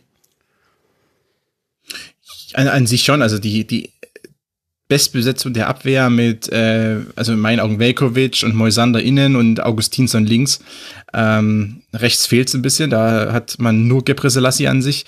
Äh, also da eigentlich bräuchte Bremen da noch einen neuen Rechtsverteidiger, weil auch Gebre Selassie schon nachlässt. Ähm, also mit dieser Innenverteidigung oder mit dieser Abwehrkette oder eben auch Toprak, der ja auch beim BVB noch zuletzt jetzt ganz kurz vor seinem Wechsel auch nochmal unter Beweis gestellt hat im Supercup, dass er schon über noch eine hohe Klasse verfügt. Ähm, die Viererkette könnte es an sich schon leisten. Äh, Im zentralen Mittelfeld mit Shahin, habe ich so äh, gewisse Bauchschmerzen. Ähm, der leistet sich doch immer wieder den einen oder anderen Aussetzer. Barkfrede ist sowieso kein Faktor so richtig, weil fast immer verletzt. Mhm. Ähm, und Eggestein wurde auf der Sechserposition schon eingesetzt, aber auch, äh, ich denke, dass ihn Kuhfeld eher auf der Achterposition sieht. Ähm, aber an, ich sag mal, die Bestbesitzende der Bremer, die spielt schon im Mittelfeld. Allerdings hat Bremen aktuell, ich, man müsste nachzählen, sechs, sieben Verletzte. Mhm. Ähm, also es sind einige. Es sind nicht unbedingt schwerwiegende Verletzungen. Es ist wie bei Velkovic zehn Verletzungen. Jetzt ist Toprak sah ein bisschen wie Muskelfaserriss aus. Ähm, ich weiß nicht, ob das schon bestätigt wurde, aber es sah zumindest danach aus. Äh, Raschik hat auch einen Muskelfaserriss. Das ist ja auch ein wichtiger Leistungsträger. Also ähm, Langkamp hat Muskelfaserriss. Also es zieht sich auch ein bisschen durch. Es ist sogar interessant, ähm, es ist auch eine Frage, die man eigentlich da in dem Kontext nochmal stellen müsste, ob irgendwas falsch läuft in, in Sachen Regeneration. Mhm. Ja, und genau, Belastungssteuerung, weil so viele Muskelfaserrisse ähm, ist ja ein bisschen was anderes als jetzt ähm, Knieprobleme oder, weiß nicht, ge gebrochene äh, Füße oder so dergleichen. Ähm, das ist ein bisschen was anderes, wenn äh, Muskelfaserrisse passieren, ähm, weil irgendwo ein Sprint angesetzt wird und dann macht der, äh, reißt der Muskel oder reißt die Faser. Äh, wegen Überbelastung oftmals. Ähm, eigentlich immer. Deshalb Bremen hat da schon Probleme und ähm, ich glaube, dass, dass die größte Schwierigkeit liegt einfach darin, dass auch sich so eine Dynamik innerhalb des Vereins jetzt, negative Dynamik innerhalb des Vereins entwickeln könnte, weil äh, im, Trans, im Sommer wenig passiert ist. Hm. Ähm, was Transfers betrifft und natürlich dann der Vorwurf kommen könnte, Baumann hätte den, Trans den, den Sommer verschlafen oder man äh, hat es eben nicht geschafft, ähm, die Transfers zu tätigen, um den, ähm, um die Mannschaft voranzubringen. Ähm, mein, es war, waren de facto zwei Transfers, war einerseits Toprak und andererseits Füllkrug. Das, ja. das war es eigentlich. Äh, das ist, ist ein bisschen dünn.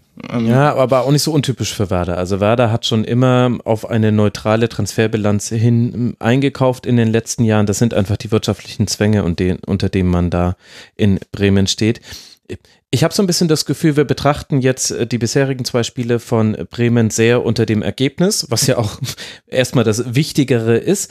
Wenn wir jetzt aber mal davon uns lösen würden und jetzt mal drauf gucken, wie Werder gespielt hat, auch nach vorne, also ja, hinten natürlich Tore gefangen, aber nach vorne hat ja auch viel geklappt. Also Osako zum Beispiel hat ähm, fünf Dribblings gewonnen. Gut, insgesamt gab es nur acht gewonnene Dribblings von Werder, also da kam dann schon mal fast alles von Osako. Hatte aber auch selber drei Abschlüsse, hat äh, sogar Kopfballduelle gewonnen, das hätte ich ehrlich gesagt gar nicht erwartet, hat äh, Torschüsse aufgelegt. Insgesamt hat ja auch Werder viel kreiert. Gibt es da nicht auch positive Dinge, an denen man sich festhalten kann? Ja, also ich, ich sag ja, die, die, das Offensivspiel an sich, das äh, funktioniert bei Werder schon ganz gut. Ähm, das hat gegen Düsseldorf eigentlich schon geklappt. Da hat es nicht ganz so funktioniert, was die Tore betrifft, aber das hat hier auch gegen Hoffenheim funktioniert. Einerseits aus dem eigenen Aufbau heraus ähm, und andererseits aber auch im, im Pressing. Ähm, Gerade der zweiten Halbzeit hat es Werder ja ganz gut verstanden, zum Beispiel Vogt immer wieder einen, einen Fehler zu treiben oder insgesamt die, die Dreier Reihe von Hoffenheim in Fehler zu treiben ähm, oder in so ungünstige, ungute Abspiele, ungute Pässe ins Mittelfeld, äh, wo es dann Bremen leicht hatte, dann den Ball zu gewinnen. Ja. Ähm, aber auch aus, aus, dem, aus dem eigenen Aufbau heraus, über die Achter zu kommen, über Klaasen, Eggestein oder dann ähm, nach, ähm, auch über ähm, Möwald weniger zum Teil, aber auch über Schahin und Klaasen ähm, und dann auch den Ball zu Osako zu bringen, zum Beispiel, der, der so ein bisschen der Verbindungsspieler sein soll, ähm, hin zu Füllkrug. Also das hat das hat schon gut funktioniert. Ähm, das, das möchte ich auch gar nicht abstreiten. Deswegen sage ich ja, an, an, auf der einen Seite ist Bremen äh, eine Mannschaft, die fürs Mittelfeld schon gemacht ist, rein von der Offensivqualität auch. Aber äh, mit dieser Abwehr und mit den doch vorhandenen Defensivproblemen äh, kriegt man immer wieder dann Tore und kassiert immer wieder Tore äh, und verliert dann solche Spiele wie eben auch zum Beispiel in Sinsheim oder spielt dann nur unentschieden, obwohl, der, obwohl die Mannschaft überlegen war. Und ähm, das ist, das, das kann so bisschen blöd laufen, weil ver verliert zwei, drei, vier, fünf Spiele hintereinander und ähm, dann ist auf einmal wieder Abstiegskampf angesagt und dann ähm, kommt vielleicht auch die Diskussion auf, warum eben die Abwehr nicht besser ausgestattet ist mit Spielern oder warum so viele Spieler verletzt sind. Das ähm, wäre die zweite Frage dann. Ja. Also da ist jetzt definitiv äh, schon mal Druck auf Werder Bremen und das nach zwei Spielen. Es geht jetzt dann zu Hause gegen den FC Augsburg und dann nach Berlin zum ersten FC Union, bevor man dann mit Leipzig, Dortmund und Frankfurt drei Gegner einer anderen Kategorie bekommt. Also da ist jetzt schon einiger Druck auf dem Kessel. Konstantin, wie hat dir Hoffenheim gefallen? Also auf der einen Seite endlich mal Chancen gut verwertet, auf der anderen Seite können wir ja auch den Nörgler spielen und sagen, so arg viel Chancen auch nicht herausgespielt, wenn alle drei Torschüsse auch drin waren. Ähm, ja, also Hoffenheim, also, ein problematischer Auftritt insgesamt. Ähm, dass so der grundsätzliche Ansatz, der Spielansatz äh, mit doch viel Ballbesitz, auch mit kontrolliertem Aufbau aus den letzten Nagelsmann-Jahren, der, der ist weiterhin vorhanden. Nur ähm, sozusagen hat, hat äh, die Mannschaft oder auch irgendwie äh, Schreuder eventuell nicht ganz so die Mittel, um das weiterhin umzusetzen. Also es gab viele Situationen im Aufbau, da ähm, war die Mannschaft sehr weit aufgerückt. Also das heißt, die, die drei Verteidiger hinten, das ist ja so ein, so ein 3-5-2-1-System oder so ein 3-4-3-System eher. Ähm, das heißt, die drei Verteidiger standen hinten, davor vielleicht noch die beiden Sechser, Rudi Geiger, mhm. ähm, und dann aber alle, alle weiteren, die fünf, also die beiden Flügelspieler und die, die drei Offensivspieler, die standen dann an der Abseitslinie. Ja, sehr weit Und vorne, das war, ja. mhm. das war so total in die, also, also die, die Balance war nicht da. Es war, also, es war sehr kopflastig vielleicht auch, um es so auszudrücken. Äh, und dadurch gab es dann viele Bälle und auch die fünf Offensiven, die vorn standen an der Abseitslinie, die waren quasi aufgereiht auf einer äh, horizontalen Linie. Ähm, das kann ja eigentlich nicht funktionieren. Das ist ja auch nicht das, was, was irgendein Trainer dieser Welt sehen möchte. Ähm, da gab es dann lange Bälle, gab es steile Anspiele, ähm, die wurden nicht festgemacht. Ähm, der Ball ging verloren, die Abpraller sind bei Bremen gelandet oder, oder die Abpraller sind bei der eigenen Mannschaft gelandet, aber äh, es ging wieder von vorn los. Das heißt, ähm, zwischenzeitlich hatte Hoffenheim 60% Ballbesitz, aber hat aus den 60% nichts gemacht, weil das Spiel immer wieder von vorn losging, immer wieder von hinten aufgebaut, äh, steiler Pass, Anspiel, Ball verloren gegangen, Ball zurückgewonnen, wieder. Also das ähm, ging 20, 30, 40 Minuten lang so. Ähm, also Hoffenheim hatte Ballbesitz, aber keinen qualitativen Ballbesitz. Und ähm, da ist die Frage jetzt, in welche Richtung sich die Mannschaft entwickelt. Ähm, geht Schreuder jetzt längerfristig weg von dem Nagelsmann-Fußball, äh, wobei ja nichts darauf hindeutet. Äh, Grundformation ist ähnlich wie unter Nagelsmann äh, und die Spielausrichtung ist auch ähnlich wie unter Nagelsmann, nur mhm. ähm, die taktische Umsetzung äh, ist eben nicht mehr ganz so wie unter Nagelsmann. Und ähm, da ist jetzt der neue Trainer gefragt, dass er da eben dann ähm, die richtigen Schritte oder die richtigen Schritte einleitet und eben auch mehr wieder dazu die Mannschaft wieder mehr dazu übergeht, äh, kombinativer zu sein, ähm, auch dass sich die richtigen Spieler mal fallen lassen, weil in den vergangenen Jahren hat Hoffenheim vor allem davon profitiert, dass beispielsweise im Mittelfeld, im offensiven Mittelfeld, Demirbay und Amiri sehr stark darin waren, im Mittelfeld zu kombinieren, also sich auch fallen zu lassen, im Aufbau beteiligt zu sein. Oder dass jemand wie Kramaric eben nicht als Sturmspitze gespielt hat, sondern als äh, Verbindungsstürmer, als jemand, als Halbstürmer, als, als eben nicht jemand, der von an der Abseitslinie wartet, sondern ähm, sich auch einschaltet in, in, in den Spielaufbau. Oder dass jemand wie ähm, Zuber zum Beispiel, links auch, ähm, eben nicht im ersten Moment sofort äh, nach vorn sprintet und dann irgendwo an der Abseitslinie wartet. Oder auch Kader Schabek hat das nicht gemacht. Aber jetzt in den ersten beiden Saisonspielen ähm, sah das schon eher so aus. Und ähm, meine, es sind halt auch viele neue Spieler mit schwierig. dabei, ne? Also ich hatte das Gefühl, als ich mir das Spiel nochmal angeguckt habe, dass äh, Sko und Staphylidis und manchmal auch Bebu in manchen Bewegungen, das sind alles äh, gute Spieler, die hatten auch alle ihre Momente, aber es gab halt immer wieder diese Phasen im Spiel, wo es halt genauso war, wie du es gesagt hast, aufgereiht wie an einer Perlenkette standen da alle Spieler ohne irgendwelche Staffelungen. Äh, Schaderabek und Skos standen sich mal, sprichwörtlich auf den Füßen. Also die waren manchmal genau im gleichen Raum und, und der eine wusste vom anderen nicht, hey, solltest du jetzt nicht eindrücken, soll ich dich hinterlaufen? Hm, weiß jetzt gerade gar nicht, was wir jetzt machen sollen. Na, spielen wir den Ball wieder hinten rum. Ähm, das sind halt noch so Positions- ja, Positionierung, die noch vorgenommen werden müssen. Also da gibt es jetzt einfach auch eine Reihe von Spielern zusätzlich zum neuen Trainer, die eben auch noch nicht diesen, diesen Fußball verinnerlicht haben, der, glaube ich, in seinen Grundfesten schon ähnlich bleiben soll. Hoffenheim möchte ja für etwas stehen. Und ich glaube, das kommt noch mit dazu. Du hast nicht nur den neuen Trainer, sondern du hast eben auch die Spieler, die vielleicht jetzt auch einfach schon früher spielen müssen, als sie sonst gespielt hätten, wenn es eben nicht diese Abgänge von Amiri und Demirbay zum Beispiel gegeben hätte. Das ist ja das, also das hat mich insgesamt auch skeptisch gemacht, was die Hoffenheimer Saison betrifft. Ähm, Demir bei Amiri, zwei wichtige Leistungsträger sind nicht mehr dabei. Ähm, mit Rudi und Samesekü hat man äh, schon noch gut nochmal eingekauft für die für das eher zentrale defensive Mittelfeld. Hm. Ähm, das macht wiederum Hoffnung, aber gerade äh, für Demir bei und ähm, Amiri spielen, also haben in der Partie jetzt ähm, mehr oder weniger Sko und Baumgartner gespielt. Da kann man sich jetzt drüber streiten, das war jetzt kein 1 zu 1 Genau, aber die haben es ja komplett anders gespielt als die beiden. Also genau, waren, waren die mal im positionell. Ja. ja, ja, genau, genau. Problem ist auch, dass Kramaric dann äh, eher auf, zum Beispiel für Baumgartner spielen würde. Ähm, aber Kramaric ist aktuell verletzt. Der bringt schon auch äh, hohe Qualität mit. Ja. Ähm, oder für Sko, je nachdem, wie es, wie es ausrichtet. Äh, Baumgartner ist ja eher so ein, so ein ähm, offensiver Mittelfeldspieler, Sko einer, der auch auf dem Flügel spielen kann. Ähm, also insgesamt Hoffenheim hat schon starke Spieler noch, äh, gerade auch weil man Kramaric halten konnte. Also, ja, noch nicht das Ende der Transferperiode, aber ich gehe jetzt einfach davon aus, dass da nicht mehr viel passiert.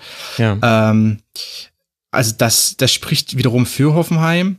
Ähm, auch, dass jemand wie Krilic zum Beispiel noch auf der Bank sitzt oder wie gesagt, Sameseku ist eingekauft worden, der, der ist, er hat jetzt noch nicht gespielt, aber der kommt auch. Ähm, das war ja auch ein, ein Sechser, der auch von zum Beispiel Borussia Dortmund um, und nicht umwoben wurde, aber wo angeblich Borussia Dortmund Interesse hatte.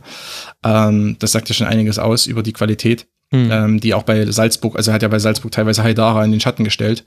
Ähm, also auch der kann noch, noch richtig äh, dann aufdrehen nach einer gewissen Zeit. Ähm, das spricht wiederum für Hoffenheim. Aber ähm, trotzdem, der, der Doppelabgang nach Leverkusen, ähm, der, der schmerzt schon, weil das war das Prunkstück im Offensivfußball. Und, und natürlich ist Nagelsmann hervorragender Trainer mit ähm, auch wahrscheinlich eine sehr herausragende äh, Trainingsarbeit, wo er auch viele seiner Ideen vermittelt. Ähm, Trotzdem hat auch Nagelsmann davon profitiert, dass in den vergangenen Jahren eben solche Spieler wie Kramaric und Hamiri und Demir für ihn gespielt haben. Denn ähm, ich kann die besten Ideen haben, aber ich brauche so ein gewisses, ein gewisses äh, also einen gewissen Kader und auch Spieler, die so das gewisse Etwas haben, ähm, um dann meine Ideen nicht nur umzusetzen, sondern vielleicht auch kreativ dann eigenständig neue Ideen auf dem Platz innerhalb von Bruchteilen von Sekunden zu entwickeln. Ähm, und Schreuder hat jetzt eben gerade nicht den Luxus, jetzt äh, gerade diese Spieler vorzufinden, sondern muss die gerade entwickeln und das dauert eben. Gut, vorfinden würde sie schon, allerdings im gegnerischen Team, denn genau in der nächsten Woche geht es nach Leverkusen für Hoffenheim. Außer sie haben sich irgendwie bei den äh, Vertragsverhandlungen äh, damals oder bei den Kaufverhandlungen damals reinschreiben lassen, dass die beiden nicht auflaufen dürfen gegen Hoffenheim. Aber dann können wir äh, das nochmal im direkten Vergleich sehen, wie sich die TSG da schlägt und Werder Bremen gerade, habe ich es ja schon angesprochen, wird jetzt dann zu Hause gegen den FC Augsburg antreten. Zwei Spiele wollen wir noch besprechen und eines davon fand am heutigen Sonntag statt, nämlich Rasenballsport Leipzig gegen Eintracht Frankfurt am Ende ein 2 zu 1 für Leipzig. Die gewinnen gegen ein kräftig durchrotiertes Eintracht Frankfurt und wenn wir gerade schon im Segment angesprochen haben, ja, das Transferfenster ist noch nicht zu, da gibt es noch gewisse Unsicherheiten, dann ist es durchaus auch ein Thema so in Nebenaspekten für dieses Spiel. Zum einen Timo Werner, der seinen Vertrag verlängert hat und das wurde bekannt gegeben vor dem Spiel und zum anderen Ante Rebic, der nicht gespielt hat, bei dem nicht ganz klar ist, ob er kommen wird. Auf der anderen Seite soll man mit Bastost jetzt doch relativ weit sein. Das sind die Nebenthemen. Jetzt kommen wir zum eigentlichen Spiel. Timo Werner hat nicht nur seinen Vertrag verlängert, sondern auch sehr früh getroffen. Nach einer Ecke in der zehnten Minute schießt er das 1 zu 0. Anschließend lässt Leipzig einiges liegen und dann die Eintracht kommen. Nach dem 2 zu 0 von Pausen scheint dann das Spiel dennoch dicht zu sein, denn es sind nur noch 10 Minuten regulär zu spielen. Aber mit Paciencia kommt die Eintracht nochmal ran und hätte vielleicht sogar auch noch ausgleichen können. Stellt sich die Frage, Konstantin, du warst auch im Stadion und hast es da beobachtet. Woran lag es denn, dass Leipzig dieses Spiel nicht früher dicht gemacht hat. Boah, das ist, äh, glaube ich, was Leipzig selber nicht, weil ähm, an, an sich äh, hatte Leipzig über nicht weite Strecken, aber über schon eine, einige Phasen ähm, das Spiel in, in der Hand. Ähm, und Im Gegensatz zur Partie in der Vorwoche ähm, in Berlin ja. äh, gab es weniger, ähm, äh, weniger zwingende Situationen dann im Strafraum, wenn man auch das 2 zu 0 durch Pausen ähm, also so, der Treffer muss nicht unbedingt fallen. Ähm, es war eine klasse Direktabnahme genau durch die Beine von Trapp ähm, und aber mit im affenartigen Tempo auch.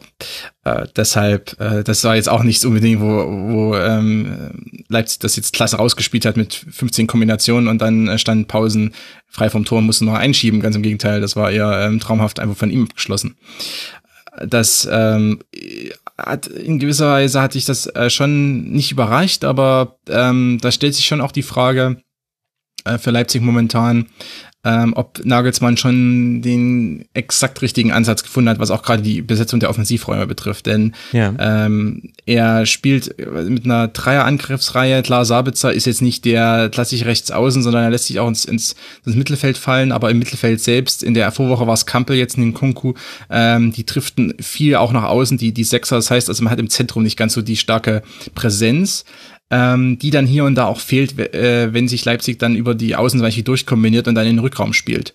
Äh, da, ist, da ist Leipzig nicht so präsent wie äh, zum Beispiel ähm, der Vorsaison. Und ähm, da fehlt es hier und da eventuell, um dann zwingende Torchancen auch ähm, entstehen zu lassen oder äh, zu erzwingen.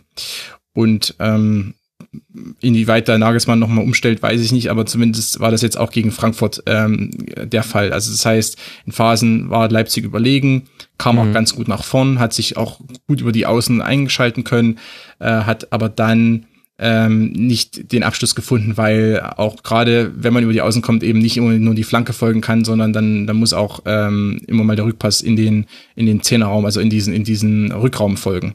Ja. Ähm, oder zum Beispiel irgendeine Kombination noch stattfinden, um sich dann ähm, durchzusetzen und nicht eben nur das Außenbahn-Tripling. Das reicht eben oftmals nicht.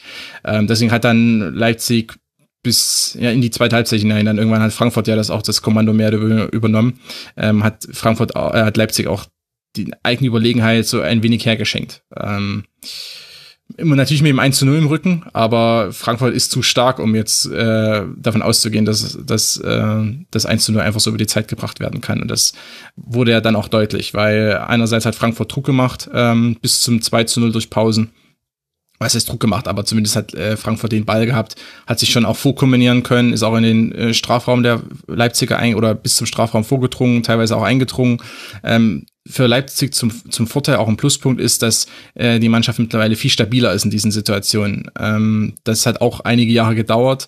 In der Anfangszeit in der Bundesliga äh, hat Leipzig eben oft Probleme gehabt, wenn der Gegner sich vorkombiniert hat und dann am Strafraum, im Strafraum äh, im Leipziger Strafraum aufgetaucht ist. Da hat es sehr häufig äh, eingeschlagen bei Gulacsi und das ist eben nicht mehr der Fall.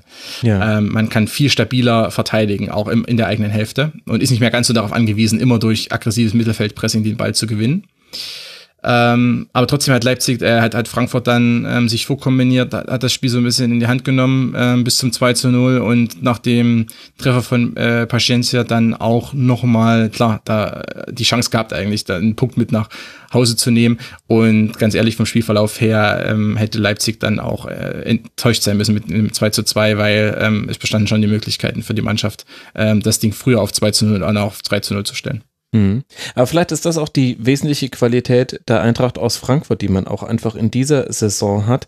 Du musst die wirklich schon, es reicht nicht, dass du den Kopf einmal kurz unter Wasser hältst, sondern du musst da wirklich äh, die ganze Zeit neben dran stehen. Ansonsten reißen die sich los und die sind nicht unterzukriegen einfach. Also in dem Spiel war es zum Beispiel auch wieder zu beobachten, dass selbst Spieler, die nicht den optimalen Start haben, also zum Beispiel Hasebe, die ersten 20 Minuten waren andere Hasebe, als man ihn sonst gesehen hat. Merkwürdige Fehlpässe, äh, einmal einen ganz fiesen Stellungsfehler gehabt und in seinem Rücken erwischt worden. Auch, auch Abraham, der ist auch häufig über die rechte Seite sogar relativ weit mit vorgegangen, hat dann Dom da unterstützt, der für Da Costa auf der Seite gespielt hat.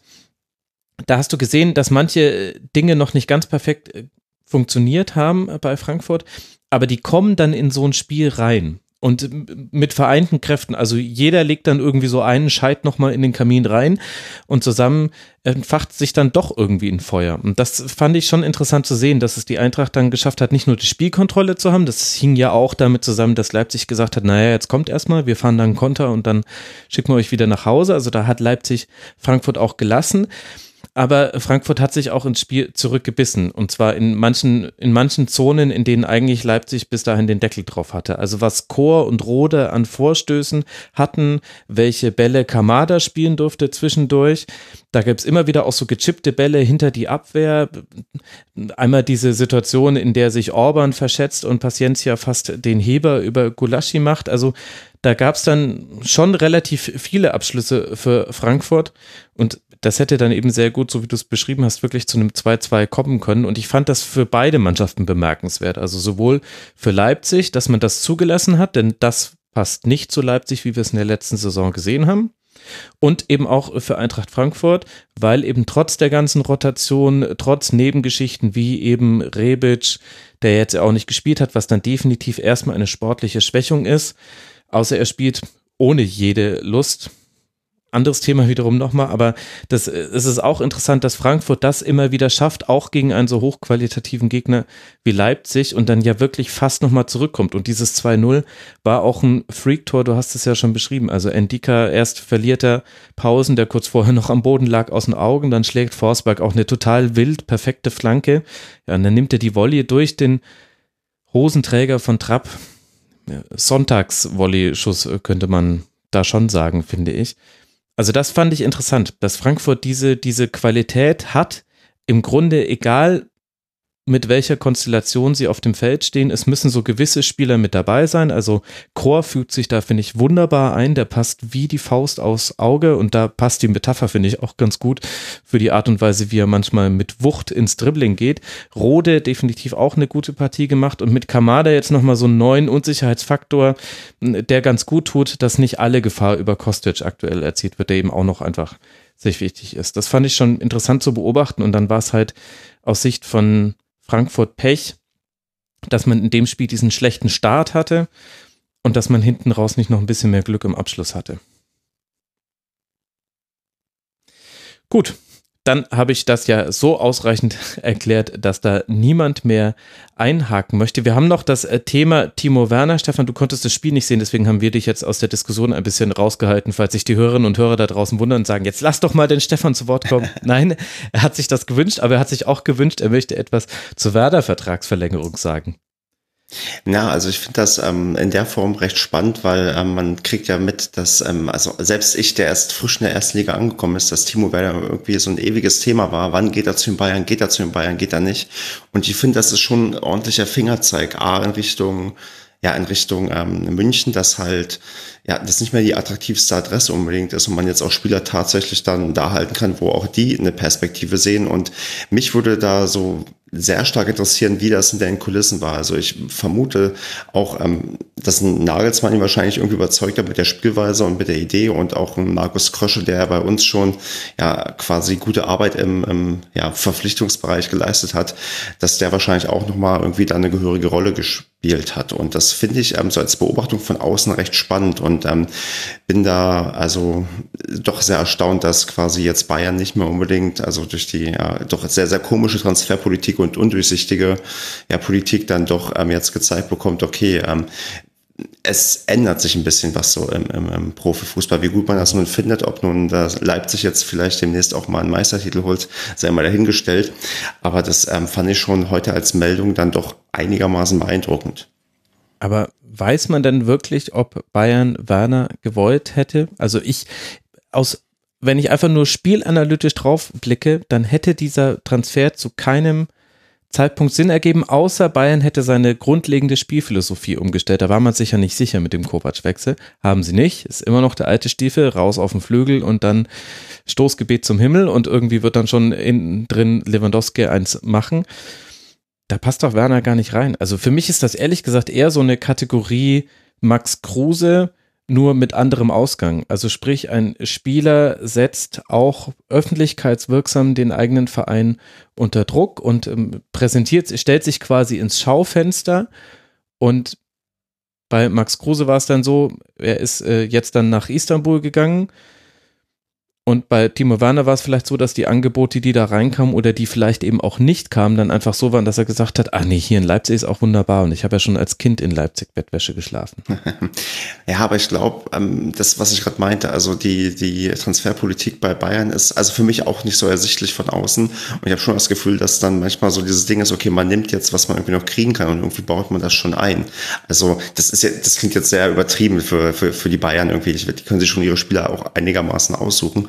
Aber ich bin mir da nicht ganz sicher, ob der nicht vielleicht doch irgendwie eventuell mal auf der Liste stand. Aber klar, dein, dein Szenario ist durchaus auch plausibel, dass er quasi hochgepokert hat und vielleicht auch dementsprechend hochgewonnen hat. Aber ähm, ich, ich sehe da schon irgendwie so die Handschrift, dass man jetzt diesen Vertrag verlängert hat, ähm, auch von ja, Markus Krösche, der halt ähm, da, glaube ich, dann eine gewisse ja, Sicherheit haben möchte und ähm, sich da vielleicht auch schon jetzt ähm, gleich zu Beginn so eine Art ja, Prestigeobjekt da irgendwie gesichert hat, um zu zeigen, okay, er ist ja auch irgendwie angekommen in Leipzig und hat bereits was, ja, was, was, was geleistet. Hm.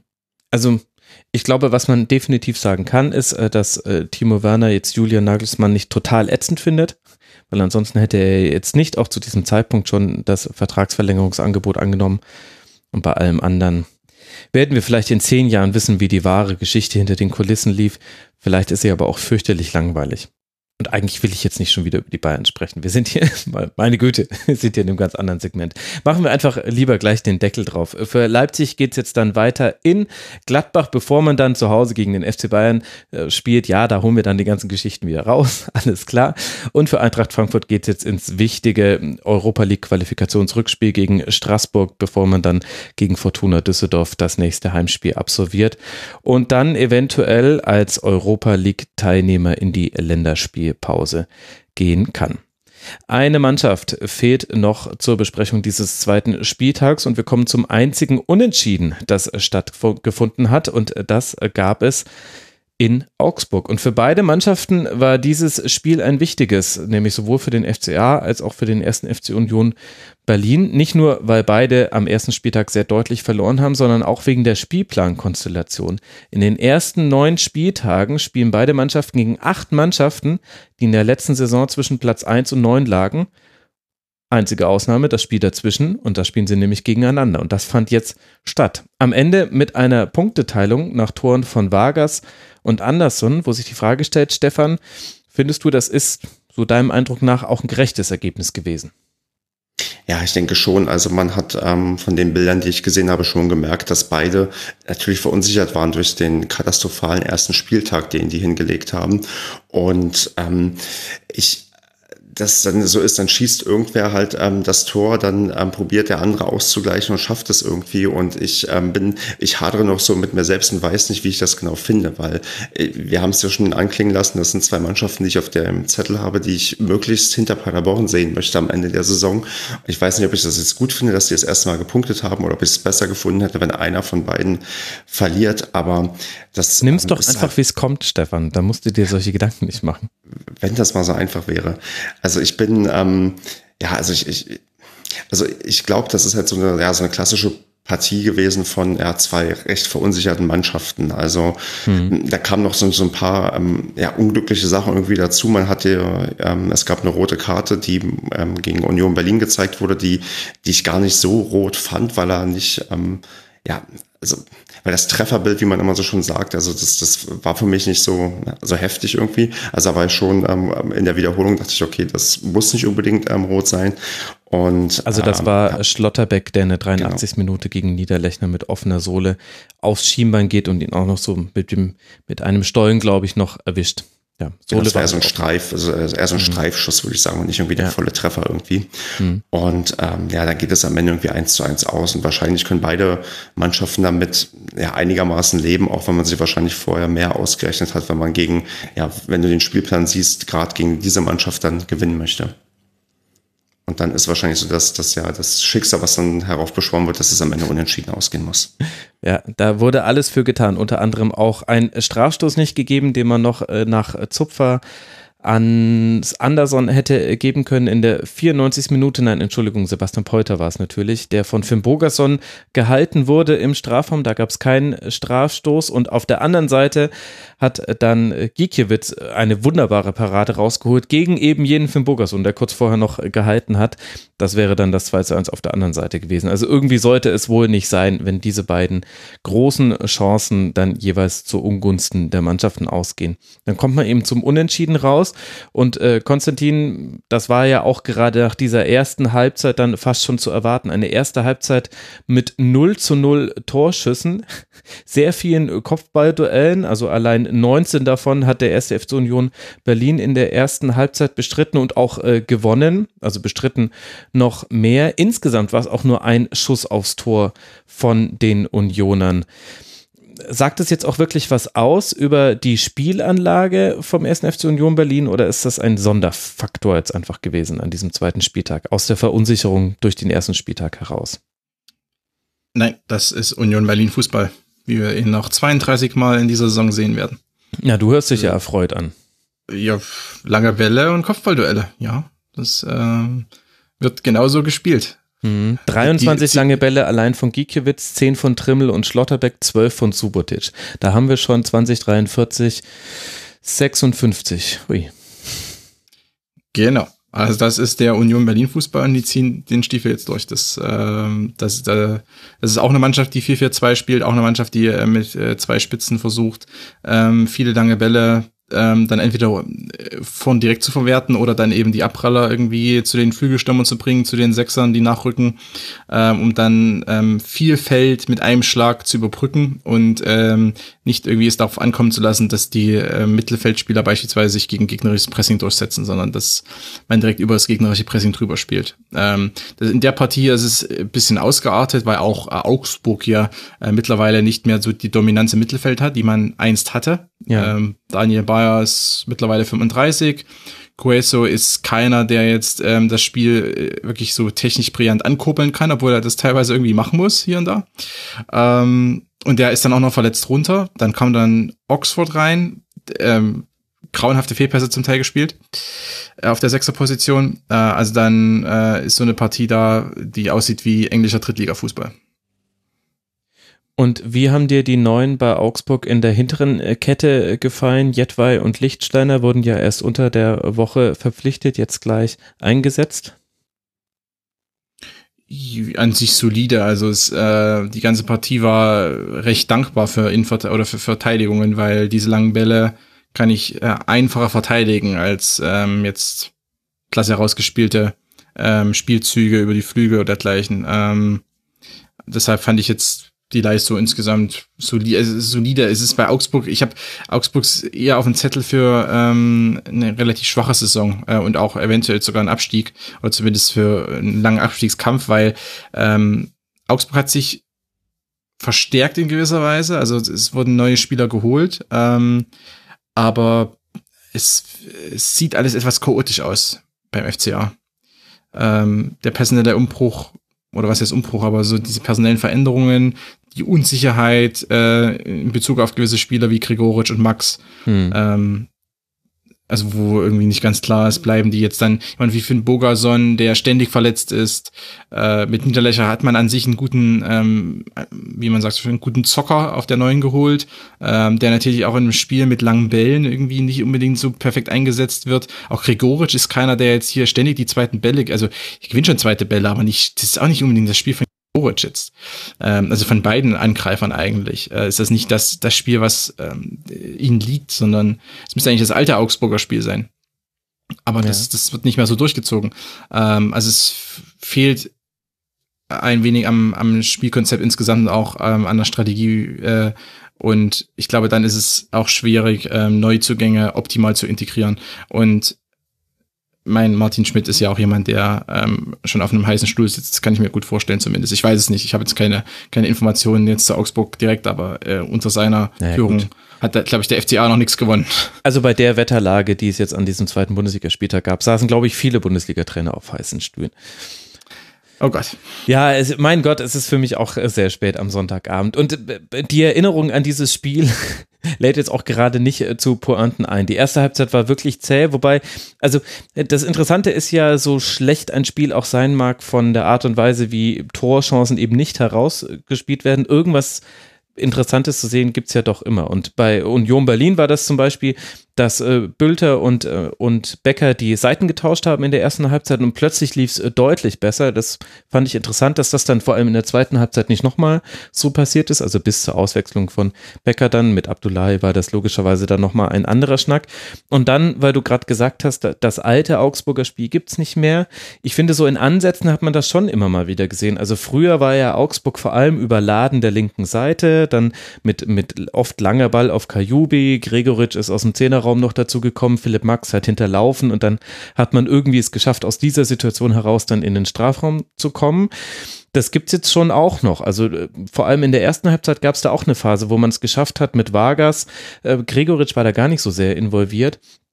Aber Bayer ist manchmal relativ weit mit nach vorne gestoßen, in den Raum reinzukommen. Das Einzige, was halt anders war im Vergleich äh, zu den vorherigen Jahren, ist, dass die Flankenquote von Max und auch die von Hahn einfach gar fürchterlich war. Also von, von beiden Mannschaften waren die Flanken, die geschlagen wurden, einfach sehr harmlos, positiv gedreht, könnte man sagen. Die Innenverteidigung haben das top wegverteidigt. Das waren aber ehrlich gesagt auch sehr schlecht geschlagene Flanken. Also ich erinnere mich da an eine, da kriege ich jetzt noch Gänsehaut. Aber so, so ist es halt. Und in der zweiten Halbzeit wurde es ja dann offener. Also Union hatte dann Umschaltsituationen, wo man auch durchaus in Führung hätte gehen können. Also einmal wurde der Pass ein bisschen zu spät gespielt, von Ucha war es, glaube ich.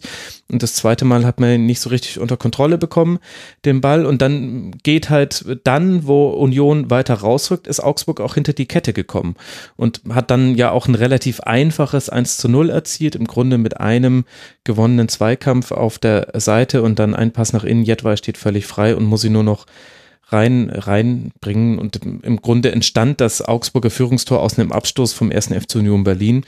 Sagt auch schon ein bisschen was über das Spiel von Augsburg. Aber dann war es ja eine ganz, ganz muntere Partie und hätte in beide Richtungen kippen können. Also ich glaube, wir hätten uns, wir hätten alle auch ähnlich gesprochen, wenn Augsburg das 2 zu 1 gewonnen hätte oder wenn Union Berlin zum Beispiel den Strafstoß bekommen hätte, denn die hatten dann auch eine richtig starke Phase hinten raus. Also ich finde, da hat man schon auch viel interessante, positive Dinge gesehen.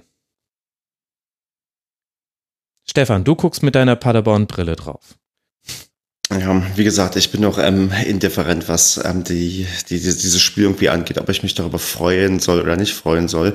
Ähm, eure Äußerung macht mir auf jeden Fall Mut, dass, ähm, also allgemein diese, diese Schlusskonferenz macht mir in jedem Fall Mut, dass es doch Chancen bestehen, dass wir Mannschaften irgendwie hinter uns lassen können. Und gerade mit ähm, FCA und FCU haben wir dann doch vielleicht ähm, ein prädestiniertes ähm, Absteigerduell gesehen, zumindest in meiner romantischen Hoffnung, der des aus der wie die Saison halt ausgehen soll. Aber ja, mehr kann ich dazu auch erstmal nicht sagen. Ja, ich meine, man hat bei beiden positive Dinge gesehen und aber halt auch negative Dinge. Also Nevin Subotic hat sich ein paar ähm, Fehler geleistet, die mich überrascht haben. Jedwai hat zwar auf der einen Seite für den Spielaufbau aus der Kette heraus bei Augsburg was gebracht, auf der anderen Seite aber auch den entscheidenden Fehlpass vor dem 1 zu 1 gespielt und dabei dann ein Rücklaufverhalten gezeigt. Also der muss froh sein, dass das Tor nicht dadurch gefallen ist, dass nochmal in den Rückraum äh, zurückgepasst wurde. Dann hätten wir nämlich gesagt, ey, warum bist du nicht ordentlich zurückgelaufen, mein Lieber? Da hat er Oxford dann eigentlich einfach mal machen lassen und ist vorne stehen geblieben. Vargas hatte ein paar ganz gute Momente. Bayer ist immer noch unglaublich wichtig für Augsburg, was auch immer das über den Umbruch bei Augsburg aussagt. Aber hat ja Konstantin vorhin schon angedeutet es gab, es gab irgendwie aus jeder Geschmacksrichtung was zu sehen. Lenz hat auch keine schlechte Partie gemacht, hat ja auch den Pfosten getroffen, wobei ich jetzt nicht deswegen sage, er hat keine schlechte Partie gemacht, aber ich fand, dass Hahn und Lichtsteiner relativ wenig über ihre Seite kreieren konnten. Ja, ist halt, so ist halt erste Bundesliga manchmal. Im Positiven wie im Negativen. Und dann geht's 1-1 aus. Ich meine, schön ist ja tatsächlich an diesem Spieltag, dass echt viele Tore gefallen sind. Also ich erinnere mich an Zeiten, da war das irgendwie nicht so. Ja. Ja, das ist wahr. Dann beenden wir das doch einfach auf dieser positiven Note. Ich glaube, man muss dieses Spiel auch nicht überinterpretieren. Bei beiden Mannschaften hat man gesehen, es gibt noch Arbeit zu tun und dass beim FC Augsburg mit zwei Neuverpflichtungen direkt in der Viererkette dann auch nicht alles sattelfest ist. Ja, Mai, so soll das eben, eben dann auch einfach sein. Wir werden ganz genau hingucken, wie es dann für Augsburg in Bremen läuft. Da wird man nämlich am dritten Spieltag gastieren, während der erste FC Union Berlin zu Hause Borussia Dortmund empfängt. Das ist dann nochmal ein ganz anderer Schnack Schnack und dann nochmal ein Heimspiel vor der Länderspielpause. Da kann man dann höchst emotionalisiert in dieselbige gehen. Werden wir auch tun, aber erst nachdem ich mich herzlich bei euch bedankt habe und wenn wir den dritten Spieltag noch gesehen haben. Ich danke euch sehr für eure Zeit. Ich danke Konstantin Eckner, der unter anderem auf Spielverlagerung.de schreibt, bei T-Online, bei NTV, bei Twitter at cc-eckner. Danke dir, Konstantin, dass du hier wie immer jedes Spiel in seine einzelnen Bestandteile seziert hast und nicht geboot hast, wenn ich schlechte Witze gemacht habe. Danke dir, Konstantin. Vielen Dank für die Einladung. Schön, dass du mal wieder mit dabei warst. Und danke dir, Stefan, Stefan Siemann. Er schreibt auf schwarzundblau.de. Er ist im Padercast zu hören. Er schreibt als Ed schwarz und blau auch auf Twitter. Er hat die SC Paderborn Brille auf, denn warum auch nicht? Danke dir, dass du mit dabei warst, Stefan. Mich hat es auch sehr gefreut. Die Freude ist ganz meinerseits. Und dann danke ich euch für eure Aufmerksamkeit, liebe Hörerinnen und Hörer. Ich habe auch noch zwei Podcast-Empfehlungen. Zum einen gibt es die Colinian Harmonists. Die neue Folge von Colinas Erben ist sehr empfehlenswert. Es ist Folge Nummer 102. Es wird da auch nochmal über die Handspielregelung unter anderem gesprochen, aber auch über viele andere Dinge. Und dann habe ich endlich mal wieder in Radio Nukular reingehört. Die haben haben eine Folge zu ihrem fünfjährigen Bestehen aufgenommen. Die fand ich sehr interessant.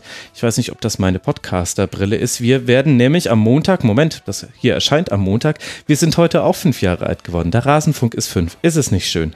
Bald kommen wir in die Schule. In diesem Sinne, hört Radio Nukular, hört Colinas Abend und schaut auf die Potto. Da gibt es noch ganz viele andere Fußball-Podcasts und dann hören wir uns nach dem nächsten Spieltag. Bis dahin macht's gut. Ciao. Das war die Rasenfunk-Schlusskonferenz. Wir gehen nun zurück in die angeschlossenen Funkhäuser.